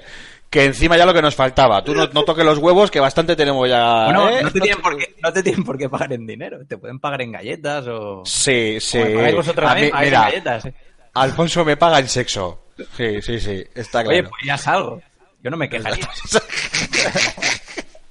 Bueno, a ver, diseño artístico. Assassin's Creed Origins, eh, perdón, diseño artístico no, diseño narrativo. Hellblade, Horizon Zero Dawn, Sexy Brutale, What Remains of Edith Finch o Wolfenstein 2 de New Colossus. Pues me queda por jugar a varios, ¿eh? De, de aquí. Bueno, pues al- que- bueno, más o menos los conoces todos. Sí, yo creo que, que, que Hellblade. Hellblade, Hellblade. por la forma curiosa que tiene de, de- de narrar la propia historia de un personaje. Vale. Sí. Mejor diseño de juego. Hellblade, Mario Rabbids Kingdom Battle, Prey, Super Mario Odyssey o Zelda. Eh, sin duda alguna, aunque la verdad es que la- están reñidos, ¿eh? Es Super Mario Odyssey. Porque Ya. creo que la saga de juegos de Mario eh, siempre va a ser eh, a la hora de hablar de, de- de- de diseño. En cuanto a, a mecánicas, eh, los niveles, lo- el universo en general, todo. Yo creo que el Odyssey ya es, vamos, elevado a la enésima potencia. Desde los Sí. Marios Galaxies, que no, que no había nada, nada así, que, que tú eso lo sabes. Sí. Sí, sí, cierto, cierto. Es una buena elección, sí, señor. Eh, mm, Uy, ¿qué pasa aquí? ¿Para qué se me va? Ah, vamos a ver, siguiente. Eh, mejor juego de aventura eh, RPG. Aventura o RPG. Assassin's Creed Origins, eh, Divinity Original Sin 2, Horizon Zero Dawn, South Park Retaguardia en Peligro o Zelda. Tú vas a decir South Park seguro. Oye, eh, no, no, he- no he jugado a este, a este último. Ju- Jugué al primero, me lo pasé muy bien. Pero yo creo que The Legend of Zelda. The Legend of Zelda. Fíjate que The Legend of Zelda son auténticos juegazos y sin embargo es una saga en general, en general, que no me acaba a mí de atrapar, no sé por qué. Y son juegazos, ¿eh? O sea, yo soy el primero que lo, que lo admito. Eh, vamos, eh, Yo no sé, creo- pero eh, no me acaba de atrapar. Yo creo que, eh, entendiéndote, eh, The Legend of Zelda lo, lo que ha tenido siempre esa saga que a tantos nos ha gustado es que tiene cierto tipo de, de- magia que, independientemente de la calidad del juego a nivel objetivo, tienen cierta, cierta, cierta, cierta magia que es esa la que te engancha desde un primer momento eh, con el primer juego de The Legend of Zelda que, que, coges y si no la y si no lo si no coges esa magia si no la entiendo si, si, si- si- si no te llega directamente no, no lo vas a hacer con ningún juego Mejor doblaje al castellano. Eh, Jordi Boisaderas, espero que lo haya pronunciado bien, por Assassin's Creed Origins. Eh, Battlefront 2, aquí no me ponen. ah, Ay, me falta el dato del, del, del doblador, perdón. Eh, Michelle Jenner por Horizon Zero Dawn. Eh, Margarita Ponce por South Park Retaguardia en Peligro. O eh, Yolanda Pérez Segoviano por Wolfenstein 2. si te digo que me juego a los, a los títulos que he jugado aquí han sido todos en versión original Sí, bueno, sí que es que tú no eres muy de doblaje, efectivamente. efectivamente. no depende depende pero la verdad es que prefiero las prefiero las versiones prefiero las versiones originales sin embargo he escuchado las de las de Aloy las de Michelle Jenner en en en Héroes de Zero simplemente bueno por, por probar y la verdad es que, que, que- que me parece fantástico Eh, yo voy a, aquí voy a romper una lanza en favor de, de, de Michelle Jenner. Eh, y además lo digo literalmente hacia, hacia su persona. eh, por ciertos comentarios despectivos que he oído, eh, bueno, hacia ella, perdón, hacia ella y también, por ejemplo, hacia Clara Lago, que ha hecho de Cleopatra en, en Assassin's Creed Origins. Y es que han dicho, pero, pero sobre todo en el caso de Michelle Jenner, ya lo voy a explicar. Eh, mucha gente ha dicho, joder, ya está otra vez una actriz famosilla y tal, poniendo una voz Ah, a ya, un ya, personaje, tal. mal Bueno, para, para, los, para aquellos que no lo sepan, eh, Michelle Jenner, eh, antes que actriz normal, actriz, actriz, era actriz de doblaje. actriz de voz no como dice Actriz de voz, como dice Antonio, eso que no les gusta lo de doblaje, era actriz de voz. Y ha sido actriz de voz durante, much- y ha sido y es durante muchísimos años, con decenas de obras. Desde personajes mm, Disney hasta anuncios de televisión. anuncios ha de sido televisión. Hermión Bueno, durante mucho eh, tiempo. Ha sido Hermión. eso. Y cuando a Hermión y cuando a Emma Watson le cambiaron, eh, a los que nos gusta Harry Potter, cuando a Emma Watson le cambiaron la actriz de doblaje en castellano, la echamos muchísimos de, muchísimo de menos, sin desprestigiar el trabajo de, de, de la nueva, no me acuerdo cómo se llama. Pero la idea. echamos muchísimo, muchísimo, muchísimo de menos. Bueno, pues esa lanza que ahí queda, queda rota. Eh, mejor banda sonora, Mark. Cuphead, Hellblade, Horizon Zero Dawn, Rime o Zelda. Me vas a permitir que aquí echo muchísimo, muchísimo de menos a Nier Automata. Muchísimo. Mm. Creo que ha sido la, la banda sonora que más me es repetido durante desde que lo jugué. Pero mm, sobre todo por el tema principal y porque gana la ambientación gana muchísimos enteros cuando está sonando de fondo, me quedo con Horizon Zero Dawn. Horizon Zero Dawn. Muy bien. Eh, buena elección. Mejor juego de acción. Battlefront 2, Call of Duty, Destiny 2, Prey o Wolfenstein 2. Este me lo reservo para cuando llegue a tu casa. Y te dejaste aquí a jugar a todo, ¿no? Así que me lo reservo. Qué perro. Yo de estos, a ver, conociéndote, de estos... Va, yo creo que tú, tú, mm, te vas a quedar entre Prey y Wolfenstein, yo creo. No, no, Wolfenstein. ¿No te acuerdas que yo era de los que ponía para ir a Prey aquí? Eh, ah, es verdad, es verdad, no, no. No sé, es verdad. Pues yo creo que te vas a quedar con Wolfenstein, porque Call of Duty mola, Call of Duty mola mucho este año con lo de la Segunda Guerra Mundial. A este jugado, ya- este jugado y, y Además, además eres un perro, ¿eh? Porque vas a pillar con la Xbox One X, en la tele Claro. 4K, con Pues las sí. mejoras del Battle... Bueno, el Battlefront 2, hostia. Indiferentemente, dejando de lado la- las polémicas de las loot boxes, en 4K, con las mejoras que tiene y tal, también es un juego... Bueno, bueno, ya me dirás, ya me dirás cuando vengas a ver qué te parece. Ya lo ese es tuitearemos lo diremos ese en es otro programa. ese es- Esa es la franquicia que siempre juego en tu casa. Porque el Eh, año pasado también me hinché de jugar a Star Wars al primer Battlefront. Vale, está bien eso. Y luego, mejor juego familiar o social, tenemos el Just Dance, el Mario Rabbids Kingdom Battle, el Saber es Poder, el Sing Star Competition y el Sniper Clips. Eh, Mario y Rabbids. Vamos, Mario sin Rabbids. ninguna duda.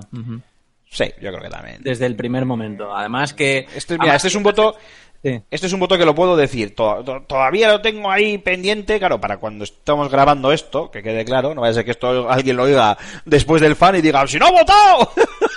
no, no, para cuando estamos grabando esto, es, es, un, es un voto que tengo ahí en, en duda. No tengo ahí, tengo ahí, pero yo creo, mira, igual tiro yo también por Mario Rabbit, ya veremos, ya veremos. ya Que luego te, ten cuidado que luego te acusan de tongo, eh, que ya lo sabemos. Bueno, da igual, me van, a acus- me, me van a acusar igualmente, ¿qué más me da? Tengo que ir yo Eh. a tu casa a ver que tienes todos los juegos de- con los que votas para luego apoyarte. Pues casi, casi, casi te mando una foto, ¿eh? que los tengo ahí en la pila y ya si eso acabamos antes. Mira, es verdad, podría hacer una foto con una pila de juegos. Bueno, algunos son, son códigos digitales, pero bueno, es igual. Eh, y mandarlo. bueno, y por último, venga, mejor juego de deporte o deporte conducción. Eh, FIFA 18, Forza Motorsport 7, NBA 18, PES, o sea, Pro Evolution Soccer 2018 o Project Cars 2. ¿Existe Pro Evolution Soccer 2018? No, yo creo que yo creo que se lo tiene que llevar la saga Forza. Forza 7. un Forza, juegazo, sí, sí, señor. sí. Yo creo que, eh, ese juego, esa franquicia de juegos deportivos que, lleva unos años muy fuerte y que destaca ya entre los manidos deportivos de, fútbol y baloncesto, que yo la verdad es que personalmente estoy un poco ya hasta las narices. Pero no, yo creo que objetivamente se lo tiene que llevar. Ujú. Bueno, pues eh, oyentes, eh, yo creo que ahora os toca a vosotros. Eh, 635 14 43 66, el WhatsApp del programa. Repito, 635 14 43 66. Os hemos dicho el listado de juegos, lo tenéis también en la página web oficial del festival, en www.fanandseriusgamefestival.com. Eh, Oye, ¿por qué no nos mandáis una notita de voz o un mensajito y nos contáis qué juegos votaríais vosotros, qué juegos echáis en falta o incluso cuál os sobra en alguna categoría?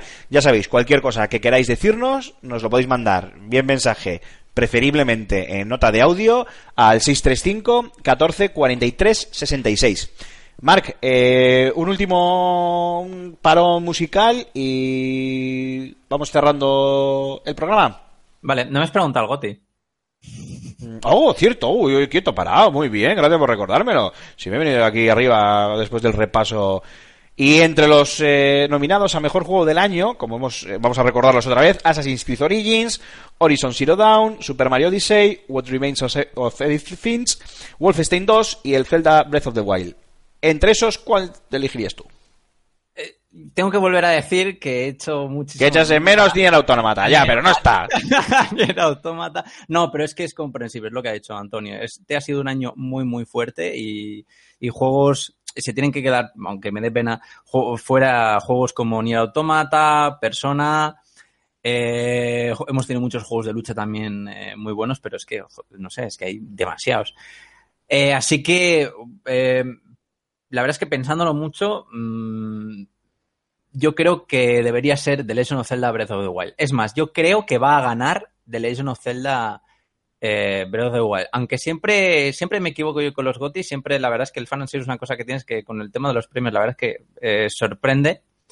No sé qué es cosa que es, que es bueno, se varían, el- se varían los premios, no se cae el obvio, pero yo creo que va a ganar The Legend of Zelda Breath of the Wild por lo que supone eh, tanto juego que marca el inicio de una especie de retorno a lo grande de Nintendo con su consola Switch después del fiasco que fue en la Wii HD. Y por- porque es uno de los Zeldas eh, más grandes y más originales que ha habido que ha habido siempre. Así que yo me quedo con ese. Muy bien. Yo, bueno, aquí me callo. Yo ya sé que el juego ha, ganado. Falta algún voto. Falta algún voto. Eh, además, ya puedo decir que yo también estoy indeciso aquí todavía. Pero por. eh, claro, somos. eh, creo que somos 13 jurados. Eh, ya han llegado el número suficiente de votos como para que haya salido un, un ganador. Y ya. Yo ya sé cuál ha ganado pero obviamente pues eh, hasta dentro de hasta Yo sé, dentro yo- de yo- 10 días yo creo que o apuesto- 12 días Eh, eh, y acierto seguro entre los que tú estás indeciso. eh, a ver entre cuáles crees que estoy inde- indeciso a ver Entre Super Mario Odyssey y Wolfenstein 2. no Wolfenstein 2 ya te lo descarto Mario Odyssey sí, obviamente, pero Wolfenstein 2 te lo descarto. Es un juegazo, pero yo no le daría batiéndose el cobre con títulos como Zelda, como Mario, como Horizon, como el propio Assassin's Creed, que, hay- que detrás del Assassin's Creed este año hay un trabajo brutal. Eh, Wolfenstein 2, bueno, que también hay un trabajo brutal en Wolfenstein 2, ojo, que adoro el juego de Bethesda, solo hay que ver la, la video review que le hice. Eh, pero no, no, no, no, no, no, que va, que va. Eh, pero no puedo decir más. Hasta ahí puedo leer, como decían. Venga, Marc, un breve descanso musical y volvemos ahora mismo.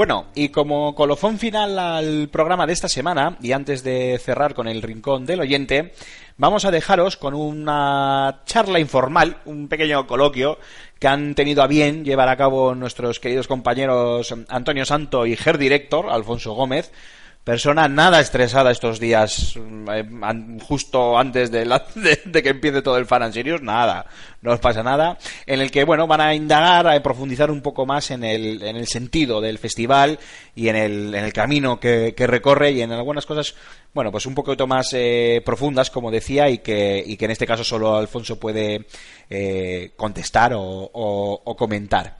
Vamos a escucharles.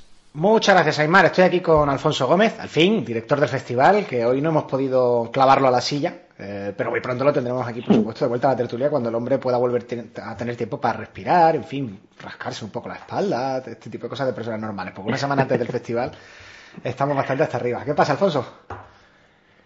¿Qué tal, Antonio? Sí, la verdad es que tengo muchas ganas. ¿eh? Además, estas semanas que ha habido actualidad videojueguil bastante apasionante y temas polémicos por doquier, me he quedado con las ganas ¿eh? de sumarme a las tertulias, pero pero bueno, bastante esfuerzo haces tú para cuadrar, que no sé cómo lo haces, ya me tienes que decir cuál es el secreto, para cuadrar tu agenda y, y tus, y tus horas para participar en, en Level Up, porque está siendo una séptima edición apasionante en todos los sentidos eh, a nivel organizativo y estoy seguro que va a ser una séptima edición del Fan Series también, espero, ¿eh? exitosa a nivel de, bueno, pues ya de ejecución, por así decirlo. Sí, la verdad es que, bueno, claro, esto es el, el- el- este, la mirada entre bambalinas que la gente no, no sabe, pero bueno, a poco que te pares pensar es normal, que, que con este tipo de eventos nos pasamos pues, a lo mejor una parte del año bastante más tranquila, pues, haciendo planificación, preproducción, reuniéndonos con gente, contar esto y lo otro, y de repente los últimos tres meses son una- un Iron Man de, de llegar al final que la semana siguiente del festival eh, estamos tirados por los suelos. Y, y, por cierto, ¿cómo lo hago para grabar Sí. el festival? Muy fácil, para grabar el festival, para grabar el programa, muy fácil, comiéndote marrones durante toda la semana para ganar turis. Y luego llegas y los canjeas. Me lo imagino. Yo, intent- yo, me- yo lo que pasa es que no sé dónde, dónde canjearlos, tío, porque por marrones ya sabes tú la cantidad de marrones que nos estamos comiendo, ¿no? Pero, pero sí, me gusta mucho además lo que has dicho, hablar un poco en- de, del entre bambalinas del, del festival, porque aunque comentaremos un poco las novedades y demás, eh, sería, eh, estamos para grabar un making of, ¿eh? o sea, para que alguien nos metiese una cámara y viese la cantidad de cosas que ocurren y que la gente no sabe, tanto para bien como para mal, porque da para escribir un libro o por lo menos un par de, de, de posts en FS Gamer. Sí, es como estos, estos posts de... ¿Cuántas veces estuvimos al borde de la Tercera Guerra Mundial durante la Guerra Fría? Pues durante años. ¿Cuántas veces hemos estado a punto de suicidarnos, de no tener festival? de- Si la sí, sí, sí, sí, la verdad es que los tres últimos meses, además tú lo has puesto muy, muy bien, a partir de septiembre sobre, sobre todo, que, que es cuando también mucha gente se activa, ¿no? Porque, pues por ejemplo, ¿no? Cuando hablamos con los premiados honoríficos, ojalá nos, gusta, nos gustaría tenerlos cerrados con, con antelación y eso que les contactamos prácticamente en febrero o marzo empezamos a contactarles pero claro mucha gente dice uff no tengo visibilidad de agenda yo hasta hasta finales de año no voy a poder comprometerme a nada no porque claro estamos hablando de auténticos figurones y de auténticas estrellas que tienen muchos compromisos y lo tienen complicado incluso no solo ellos. O sea tú que has estado coordinando y eres la cabeza pensante detrás del Games Industry Forum Eso sabes mejor decir, que nadie, te- ¿no? No te Eh, vayas a los estrellones, es que cualquiera. A mí me vienen, yo no soy nadie, me vienen mañana y me dicen, oye, ¿qué tal? Para noviembre del año que viene, te, te digo, mira, tío, llámame en agosto, en septiembre, yo qué sé dónde voy a estar en noviembre. ¿Sabes? Puedo haber emigrado y vivir Sí. en Laponia.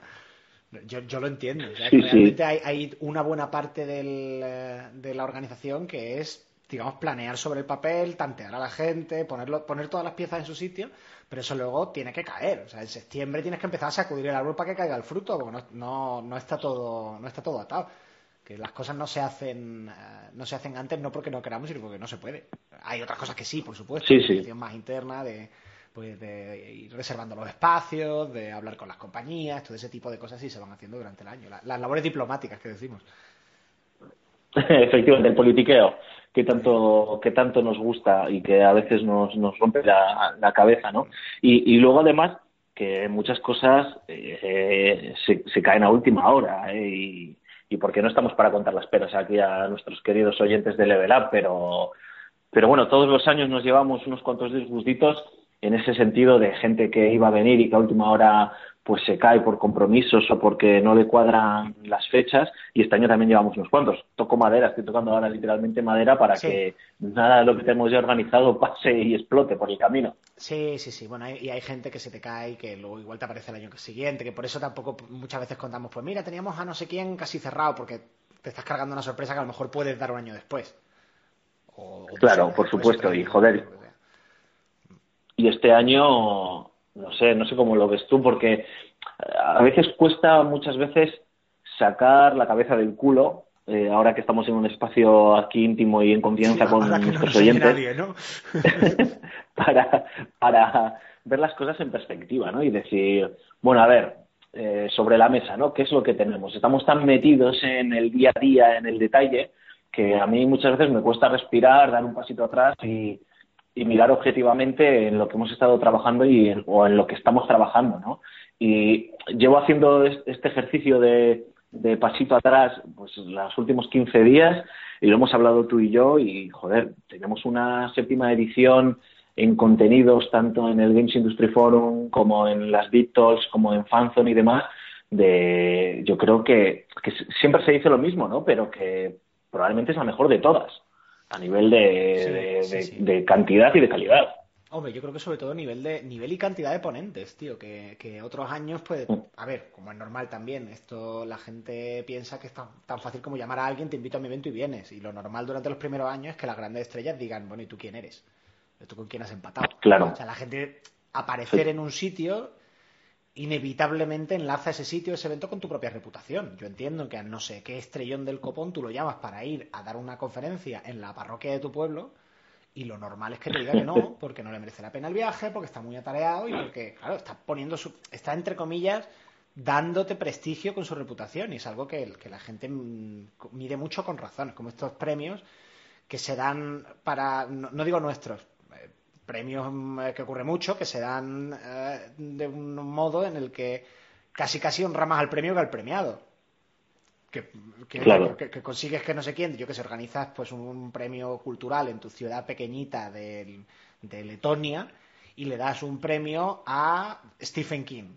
Claro, lo normal es que no vaya, pero si va Stephen King, tu ciudad está puesta en el mapa. Y ahí el que Claro. gana prestigio eres tú, no es Stephen King. Stephen King tu premio le da igual.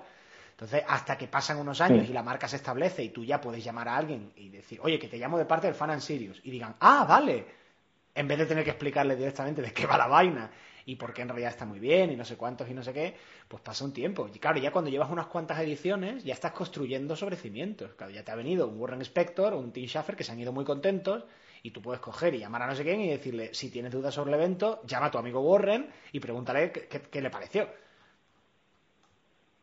Sin duda, sin lugar a dudas. Además, una de las cosas de las que, no sé, más orgulloso estoy de, del en general, obviamente todo el Fan and Sirius, me encanta, creo que no hay nada del evento que, que me disguste o que no me guste, pero eh, creo que eh, tenemos que estar orgullosos con el Games Industry Forum, que además es la parte que más te, bueno, te toca todo el Fan Sirius, pero, pero para que la gente lo entienda, es la parte en la que tienes una responsabilidad total, además de una libertad total para eh, planificar los contenidos, eh, los ponentes eh, y demás, ¿no? Y, creo que fue una cabezonería tuya el, el enfoque al que teníamos que darle al, al GIF, como le llamamos nosotros internamente, y el año pasado fue un piloto, como, como te has encargado de recordarme durante todo este año, eh, y yo creo que esta segunda edición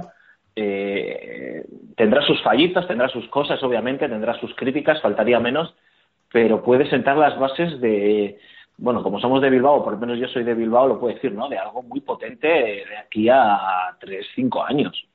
Sí, yo creo que estamos, estamos en el camino adecuado. No voy a p- mentir diciendo que, que ya tengo el evento que quería tener, digamos, pero es verdad que fue. eh, Yo llevaba desde hace mucho tiempo, tú lo sabes, dándote por saco, con que Mm. teníamos que hacer algo. Yo creo que no estábamos, con, con todo el respeto y el cariño por las personas que organizaron ediciones previas, creo que no estábamos en la dirección adecuada, en el sentido de que, pues, dar un, un- un día de charletas un poco superficiales sobre diseño a, a desarrolladores independientes era un poco superfluo, ¿no? Quiero decir, eh, eh, ir a explicarle, ir a predicar a los convencidos, que se dice. Yo explicarle nociones básicas de diseño a un tío que ya diseña videojuegos, pues lo normal es que no le interese. Yo quería hacer algo diferente Mm. y que tapara un hueco. Que tapara un hueco que yo veía que había, Sí. que es que había charlas en otros eventos, y no hace falta decir nombres porque todos los tenemos en la cabeza, que supuestamente eran eventos profesionales, pero que luego la charla era una charla más motivacional que otra cosa, con un estrellón diciéndote, pues yo cuando hice el juego, pues estaba pensando en esto y en aquello. Eso pues te puede, eso, inspirar mucho, pero realmente no es profesionalmente útil. Al final, pues es ir a Sí, para eso tenemos las Big Talks también. Claro, claro, ese es el papel de las Big Talks. Pero no, no debía serlo de un evento profesional.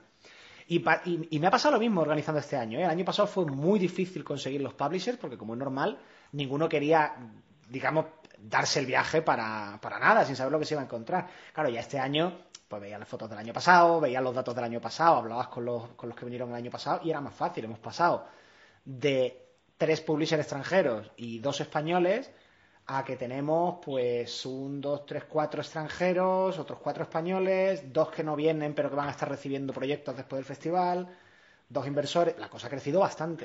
Y cada vez más, además, Sí. la marca es más conocida, cada año va a ser más fácil traer gente y yo aspiro a que esto dentro de unos años sea igual que hay otras citas en Europa que son que están marcadas en el calendario, que luego vas o no vas, pero el, el indie las tiene en el calendario. Esta tiene que Sin ser la, la cita de los desarrolladores independientes del sur de Europa. Tiene que ser. Sí. Y, y la gran cita del final de año. O sea, para que te hagas, para que nos hagamos una idea, el último evento del año, quitando el nuestro, eh, para desarrolladores independientes, se hace en Minsk, en Bielorrusia, que primero hace un frío de cojones, lo cual ya lo convierte en, en- en- en un destino no muy agradable turísticamente, y en segundo lugar es una dictadura bastante jodida. Quiero decir, la, la gente se está yendo hasta allí porque a los indies les gusta mucho reunirse. Nosotros ahora mismo no estamos ap- eh, apuntando a eso, a ser un evento internacional, a que venga todo el mundo, porque bueno, hay que empezar la casa por abajo. Ya habrá tiempo Sí, hay que- de, de expandirnos en ese sentido. Pero esa es mi ambición, eso es lo que yo quiero. Que el fan sea el sitio en el que los indies dicen, bueno, pues a final de año nos reunimos y puede que este año vaya, puede que no pueda ir, lo que sea, pero es donde me gustaría estar a final de año, no solo por el Congreso, no solo por eh, que voy a hablar con un publisher, también porque es donde me reúno con otros indies y nos vemos y intercambiamos ideas y tal. Eh, que de hecho, el, el- y esto sí que no ha sido iniciativa mía, pero la idea me pareció fantástica cuando se nos aproximaron a, a ofrecernos que hiciéramos el, el, el Indie Burger. Me pareció una idea Sí. fantástica y me pareció una noticia cojonuda. Que pudiéramos unir las dos cosas. Sin- Claro, sin lugar a dudas, tío. Y si seguro que tenemos algún algún desarrollador o algún indie que está escuchándonos en estos momentos y, oye, por circunstancias de la vida no le ha quedado claro lo que se va a encontrar en el Games Industry Forum y dice, hostias, todavía estoy a tiempo de acercarme o de por lo menos intentar saber qué es lo que me voy a encontrar. Eh, ¿Cuál es la filosofía eh, del Games Industry Forum y qué es lo que vamos a, o los temas que queremos abordar en esta edición y, y qué expectativas se pueden depositar en el, en el propio evento? Pues mira, es el, el- el enfoque de entrada es, esto no es un evento sobre desarrollo de videojuegos, asumimos que todo que, que aquí ya eso no hace falta explicarlo, que aquí el que viene sabe ya desarrollar juegos y que en España hay formaciones, eh, programas de formación, eventos y en general recursos más que de sobra para aprender a hacer videojuegos. ¿Qué es lo que no sabemos hacer aquí? Venderlos. O sea, lo que nos falta en España es, bueno, venderlo de una manera, mm, eh, digamos, coloquial de decirlo. Lo que nos falta en España es recursos y conocimientos de desarrollo de negocio. Si yo quiero sacar un juego, Mm. ¿cuál es el mejor momento del año? ¿Cuál es el mejor precio? ¿Cómo lo- ¿A cuántos idiomas tengo que traducirlo? ¿Cómo lo hago? ¿Cómo vendo en X mercados? ¿Cómo lo saco aquí, acá? ¿Cuándo es el momento de hacer unas rebajas? ¿Busco un publisher o no? ¿Qué tipo de acuerdo alcanzo con él? ¿Qué financiación necesito? ¿Cómo afrontar una campaña de Kickstarter? Eso es lo que no sabemos hacer en este país. Aquí talento para hacer juegos hay de sobra. Y hay unos creadores de juegos fantásticos. Pero, como aquí no ha habido industria, no es que la industria, esto lo digo muchas veces y hay quien se mosquea. Aquí no es que la industria del videojuego haya estado, la industria de creación de videojuegos haya estado mal durante 20 años. Es que no había. Entonces no había manera de, de adquirir esos conocimientos, de entrar en un circuito de empresas en los que tú adquieres conocimiento y luego montas tu empresa. Y emigrar, que que es una cosa que queda muy bonita, no siempre es una opción porque uno quizá no sepa suficiente idioma, o no pueda por razones familiares, o no tenga ahorros como para poder irse, en fin, mm, no, las cosas no son tan fáciles. Entonces, era por ahí por lo que, mm, por donde yo vi que había un hueco y que había una vía por la que crecer. ¿De qué van las charlas? Relaciones con publisher, acuerdos con inversores, cómo preparar un pitch de presentación de un proyecto para tu inversor, para tu publisher, cómo afrontar el marketing de tu juego, cómo localizar y vender en diferentes mercados. Son todos esos temas. Y luego, por supuesto, traer gente de fuera a la que a lo mejor un indie que acaba de montar su empresa no puede acceder porque no puede pagar los no sé cuántos cientos de euros, no me acuerdo ahora mismo, que cuesta una entrada para ir a una GDC o para ir a una Gamescom y donde además tiene que competir con mil desarrolladores del resto de Europa. Pues te los traigo aquí, en la medida de lo posible, creo un espacio donde se puedan reunir y a partir de aquí, chico, yo ya, digamos, abro la puerta y el partido es tuyo para jugarlo. Evidentemente yo no puedo llevar de la manita a nadie, pero por lo menos ponerlo fácil. Sin duda, ¿eh? A ver, además que eh, nosotros vamos a estar ahí eh, tú vas a estar en, in situ en el propio evento para echar un cable a, a todo el mundo, ¿no? Y cualquier persona o cualquier estudio que nos pida un favor de, oye, ¿me puedes ayudar a, a tener una conversación con tal persona o con tal publisher o con tal periodista? Porque también va a haber periodistas, obviamente, que, que están muy interesados en todo el ecosistema indie. Eh, nosotros estamos ahí para ello, ¿no? Em, Estamos trabajando también, hemos desarrollado una herramienta de matchmaking para que eh, la gente pues eh, pueda ver a la- las personas que van a acudir al Games Industry Forum, eh, a los propios publishers, a los propios inversores, a la propia Oye, prensa. la prensa, poca eh, broma. Vamos a ver, ¿qué indie español tiene la oportunidad, sin gastarse 4.000 o 5.000 euros, que lo- para que la gente lo sepa, lo que te cuesta poner un stand en, en Gamescom, montar tu booth en Gamescom, juntar tres o cuatro, porque por supuesto para un solo indie estamos, o sea, es irrealizable. Juntas cuatro indies, montas un stand pequeñito en una esquina y te va a costar 4.000 o 5.000 euros por, por, por estudio. O sea, un stand en Gamescom va entre los 10.000 y 20.000. Métele ahí coste Uf. del viaje, avión, hotel, publicidad que quieras montar, es decir, imprimir cosas para tener allí en el, en camisetas o pegatinas para tener allí, te llevas a un par de personas del equipo para hacer turnos, o sea, es un dineral. Hmm. No traigo 100 medios o 200 como Gamescom, no, ya, claro, bueno, pues, vale, pero vas a tener PC Games Network, vas a tener Yo Video, GameStar, los medios más importantes de, de Reino Unido, Alemania y Francia, más los de España, por supuesto, que a su vez son los más grandes de Latinoamérica. Es que, vamos, eh, es una oportunidad fantástica para cualquier indie, por supuesto. Y por supuesto lo que tú dices, el festival, no durante el festival, durante todo el año, nosotros estamos siempre al alcance de cualquier desarrollador para echarle una mano en todo. En lo que esté en nuestra mano, por supuesto. Oye, mira, que es que tal persona no pudo hablar durante el festival, me gustaría que me lo presentara. Se pone un email, oye, mira, te presento a no sé quién. Oye, ¿qué opinas de esto? Es más, incluso simplemente, que, que- que me ha pasado también, que gente que te manda un email, oye, ¿qué opinas de mi juego? Esto, estamos haciendo esto y tal. Pues estamos por una llamada siempre. Eh, tenemos realmente una vocación Mm. de servicio que, que creo que, que dar a conocer y que la gente tiene que aprovechar también. Que, que, que alarguen la mano y tiren de nosotros. Sin duda, por eso te decía que era eh, probablemente de los apartados del festival que más eh, ilusión me hacen organizar cada año y sobre todo que más me, me gustan, ¿no? Porque tiene, tú lo has dicho, tiene una proyección enorme, eh, tenemos mucha ambición, pero también pues somos en este sentido muy realistas, muy humildes y, y muy vascos para lo bueno y para lo malo y somos muy conservadores y queremos hacer las cosas bien pero sin perder de vista el, el objetivo ¿no? de, de convertirnos en, en una cita eh, imprescindible en el calendario nacional e internacional de, de esta industria.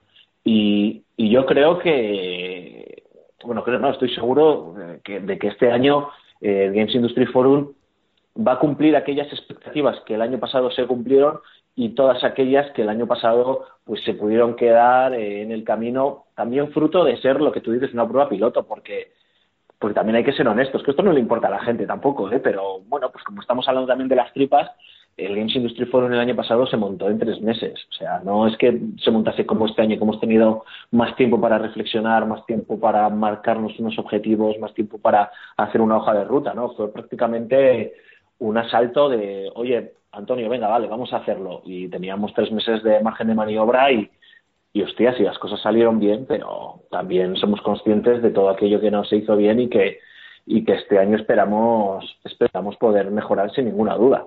Sí, sí, esto es cada año un poquito más y cada año un poquito más lejos. Eh, y al final, pues esperemos llegar a llegar a puerto. Oye, Alfonso, hay una cosa que yo quería, quería hablar contigo, porque es verdad que no lo hemos hablado eh, en público, ni, ni casi en privado, antes de despedirnos. Em, que es, han pasado siete años, realmente no nos paramos mucho a pensar cómo empezamos el evento, con qué filosofía y dónde estamos ahora. Y es curioso, pese a todo lo que ha evolucionado el festival, que ha llegado a sitios que realmente creo que ni tú ni yo teníamos en mente al principio, las Big Talks nunca estuvieron como tal en nuestra cabeza con el formato que tienen ahora, ni una cosa No. tan grande como la Fanzone, ni por supuesto el GIF. O sea, realmente casi nada de lo que estamos haciendo ahora estaba en, en los planes originales. Quizás lo del Guggenheim siempre fue un sueño desde el principio, que, se, que la gala de, de premios se hiciera en el Guggenheim, que sí que se pudo cumplir. Pero sin embargo, eh, hace un momento lo estaba hablando con Aymar, eh, sí que hay cierta continuidad en la filosofía. El primer año, los primeros dos, tres años estábamos, por ejemplo, muy volcados en, temas Serious Games. Ahora hablamos menos de ese, de ese aspecto, aunque sí que sigue formando parte del programa en, en muchos aspectos. Pero sin embargo, esa idea de, de mirar el videojuego desde dos puntos de vista, desde el punto de vista del simple ocio y desde el punto de vista más reposado de la cultura, y también la industria, pues desde el punto de vista de, de industria cultural y vamos a mostrar lo- los logros de la industria y, vamos a hacer la gala de premios y por el otro lado vamos a hacer un congreso profesional al que vengan los independientes, esa doble cara de, pues eso, de fan y de Sirius, sin querer se puso al principio casi casi como un juego de palabras para tener un nombre pegadizo y al final acabado marcando la filosofía del festival. Sí, hemos, hemos madurado, o sea, es lógico también, ¿no? Y, hemos reflexionado mucho y también hemos conocido eh, la parte buena y la parte mala, o la cruda realidad de, la industria. Y eh, pues el Fan and Serious eh, nació hace siete años de una forma muy humilde y que también se parió en, en cuestión de pocos meses, ya no me acuerdo, pero creo que fue cuestión de eh, cuatro meses o así. Y antes lo reflexionaba. eh, tú y bueno, y Raúl, eh, sin contarme a mí, somos las únicas personas que llevamos desde la primera edición aquí a- Sí, al pie del cañón, ¿eh? Sin fallar ningún año. Y, y el evento pues ha ido creciendo también según nosotros hemos eh, reflexionado sobre la propia industria. Y, y sí que teníamos, es que, es que lo has explicado también, que estoy intentando no repetirme, ¿no? Pero sí que teníamos clara esa vocación de- del propio festival de, por un lado, visibilizar de alguna manera todo el trabajo que hay detrás de un videojuego como un producto cultural que es, eh, que la gente entendiese que, que sí, que cuando tú metes tu, tu juego en tu consola o te lo descargas para el móvil y demás, eh, hay un trabajo de diseñadores, de artistas, de músicos, de actores, de, de productores, eh, que pues por azares de esta industria o por lo complejo que es también, lo hermética que es en algunas cosas, pues no son conocidos para el gran público, es, es verdad, ¿no? ¿no? No tenemos un Star System como puede tener el cine o la música. Me imagino que con el paso de los años, quién sabe, llegará o no, o las estrellas serán los jugadores de los eSports, no, no lo sé, ¿no? Es, es algo que no lo sabemos, pero nuestra intención era visibilizarlo, a, a, eh, a conocer a la, a la gente, también que la gente entendiese lo importantes que son, porque esto es un empeño también tuyo, ¿no? De, el videojuego en sí como, como un producto cultural, ¿no? Como eh, en la cultura popular el videojuego es tan importante como el último éxito que está sonando en las radios o como la última película de Star Wars que va a llegar al cine estas navidades. Y, y por eso creíamos que los premios son una herramienta muy, muy atractiva y muy y muy sencilla, entre comillas, porque es un dolor de cabeza el tema de los premios. Algún día ya hablaremos de las nominaciones y de todo esto con calma, eh, para, para llegar a este mensaje. Pero claro, también teníamos por otro lado la vertiente que nosotros entendíamos como seria en su momento, ¿no? Venga, esto es algo serio. Y pues sí, lo enfocamos en la parte de Sirius, eh, de Sirius Games, que siguen estando en el festival, pero es cierto que cada vez con menos protagonismo. Y ah, empezamos a descubrir eh, la cara B de esta industria, ¿no? La parte de negocio, la parte de, de business, por así decirlo, y, vimos que nosotros también teníamos una responsabilidad, o entendimos que tenemos una responsabilidad como evento, eh, que no solo estamos para la parte glamurosa, para la parte que sale en las fotografías, en los periódicos y en los medios, sino también estamos eh, para, para ser un punto de encuentro o un tractor eh, en el que de, eh, de, sinergias en el que puedan ocurrir cosas o por lo menos ayudar a facilitar que ocurran cosas, ¿no? Que la gente pueda sacar adelante un proyecto, pueda conocer a tal persona, pueda conocer las, los entresijos de, de, la industria y, y demás. Ha cambiado mucho, pero ha cambiado, por así decirlo, aunque como has señalado y me quedo con ello, pero sigue manteniendo la esencia en general de, de, la idea primigenia de Stefan and Sirius. Sí, señor. Eh, es actuar, como dices, de catalizador. En, la- en química es la, Eso, la, la sustancia necesaria o, o útil para que se produzca una reacción, pero que en realidad no forma parte de, de- de dicha reacción. Pues yo creo que ya, ya hemos dado la creo- bastante, ¿no? Sí, solo era añadir una cosa, una más, una cosa más.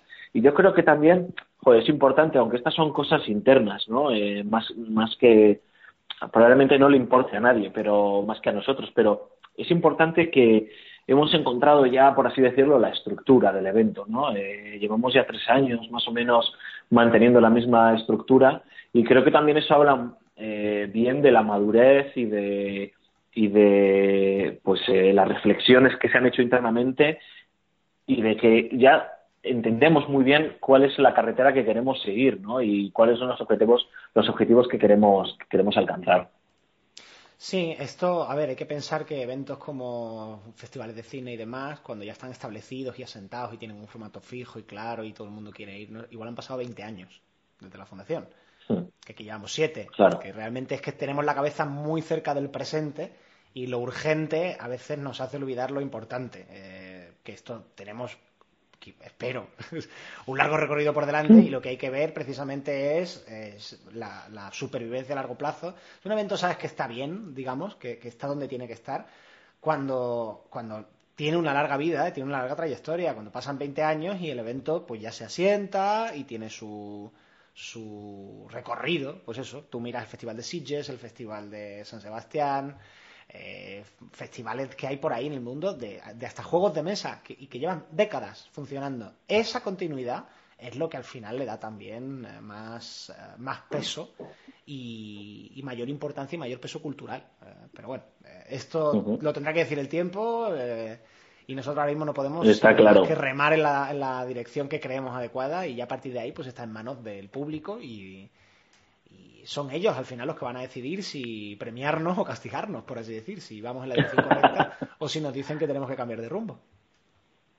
Nos gustan los palos aún así, ¿eh? Las fechas, tío, no sé si las hemos dicho en el programa, pero bueno, del 8 al 11 de diciembre en Bilbao, ya sabéis, el 8 el Games Industry Forum, bueno, todo el fin de semana, Games Industry Forum, eh, la Indie Zone, eh, el, la Fanzone el fin de semana también, 8, 9 y 10, eh, las Big Talks el sábado 9 de diciembre y el 11 la gala de entrega de premios en el Museo Guggenheim. Así más o menos resumen de cierre final. Sí, señor.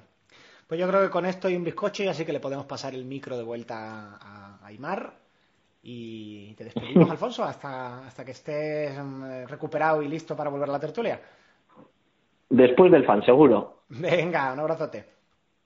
Hasta luego. Chao, chao.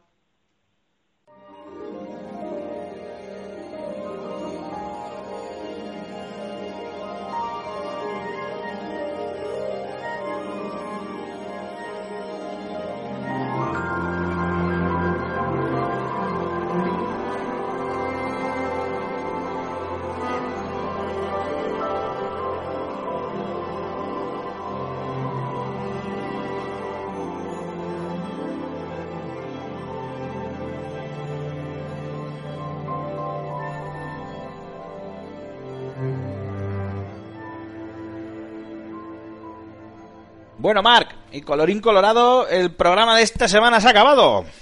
Efectivamente. Oye, eh, muy mal, ¿eh? Muy mal, oyentes, porque es que no hay ningún comentario en iVoox. ¿Esto qué es? ¿Esto qué es de Muy no mal. hacerme a mí trabajar? Están no me- todos, Que yo a... están todos con el Black Friday ahí que se lo han comprado todo, que no quieren saber nada. Claro, es que, a ver, tenéis que entenderme que yo cobro por comisión, eh, con galletas, según cada comentario, si no, mi, mi función útil en el, en el podcast no, no desaparece, así que por favor, Sí. si queréis que siga vivo, eh, dejadme, dejadme comentarios, troleos, insultos, preguntas, lo que sea en el- la cajita de comentarios abajo de, del iBox y yo los leeré gustosamente, que ya sabéis que aunque me dicen, "Tú corta, resúmelos, yo los leo enteros, no les hago ni caso.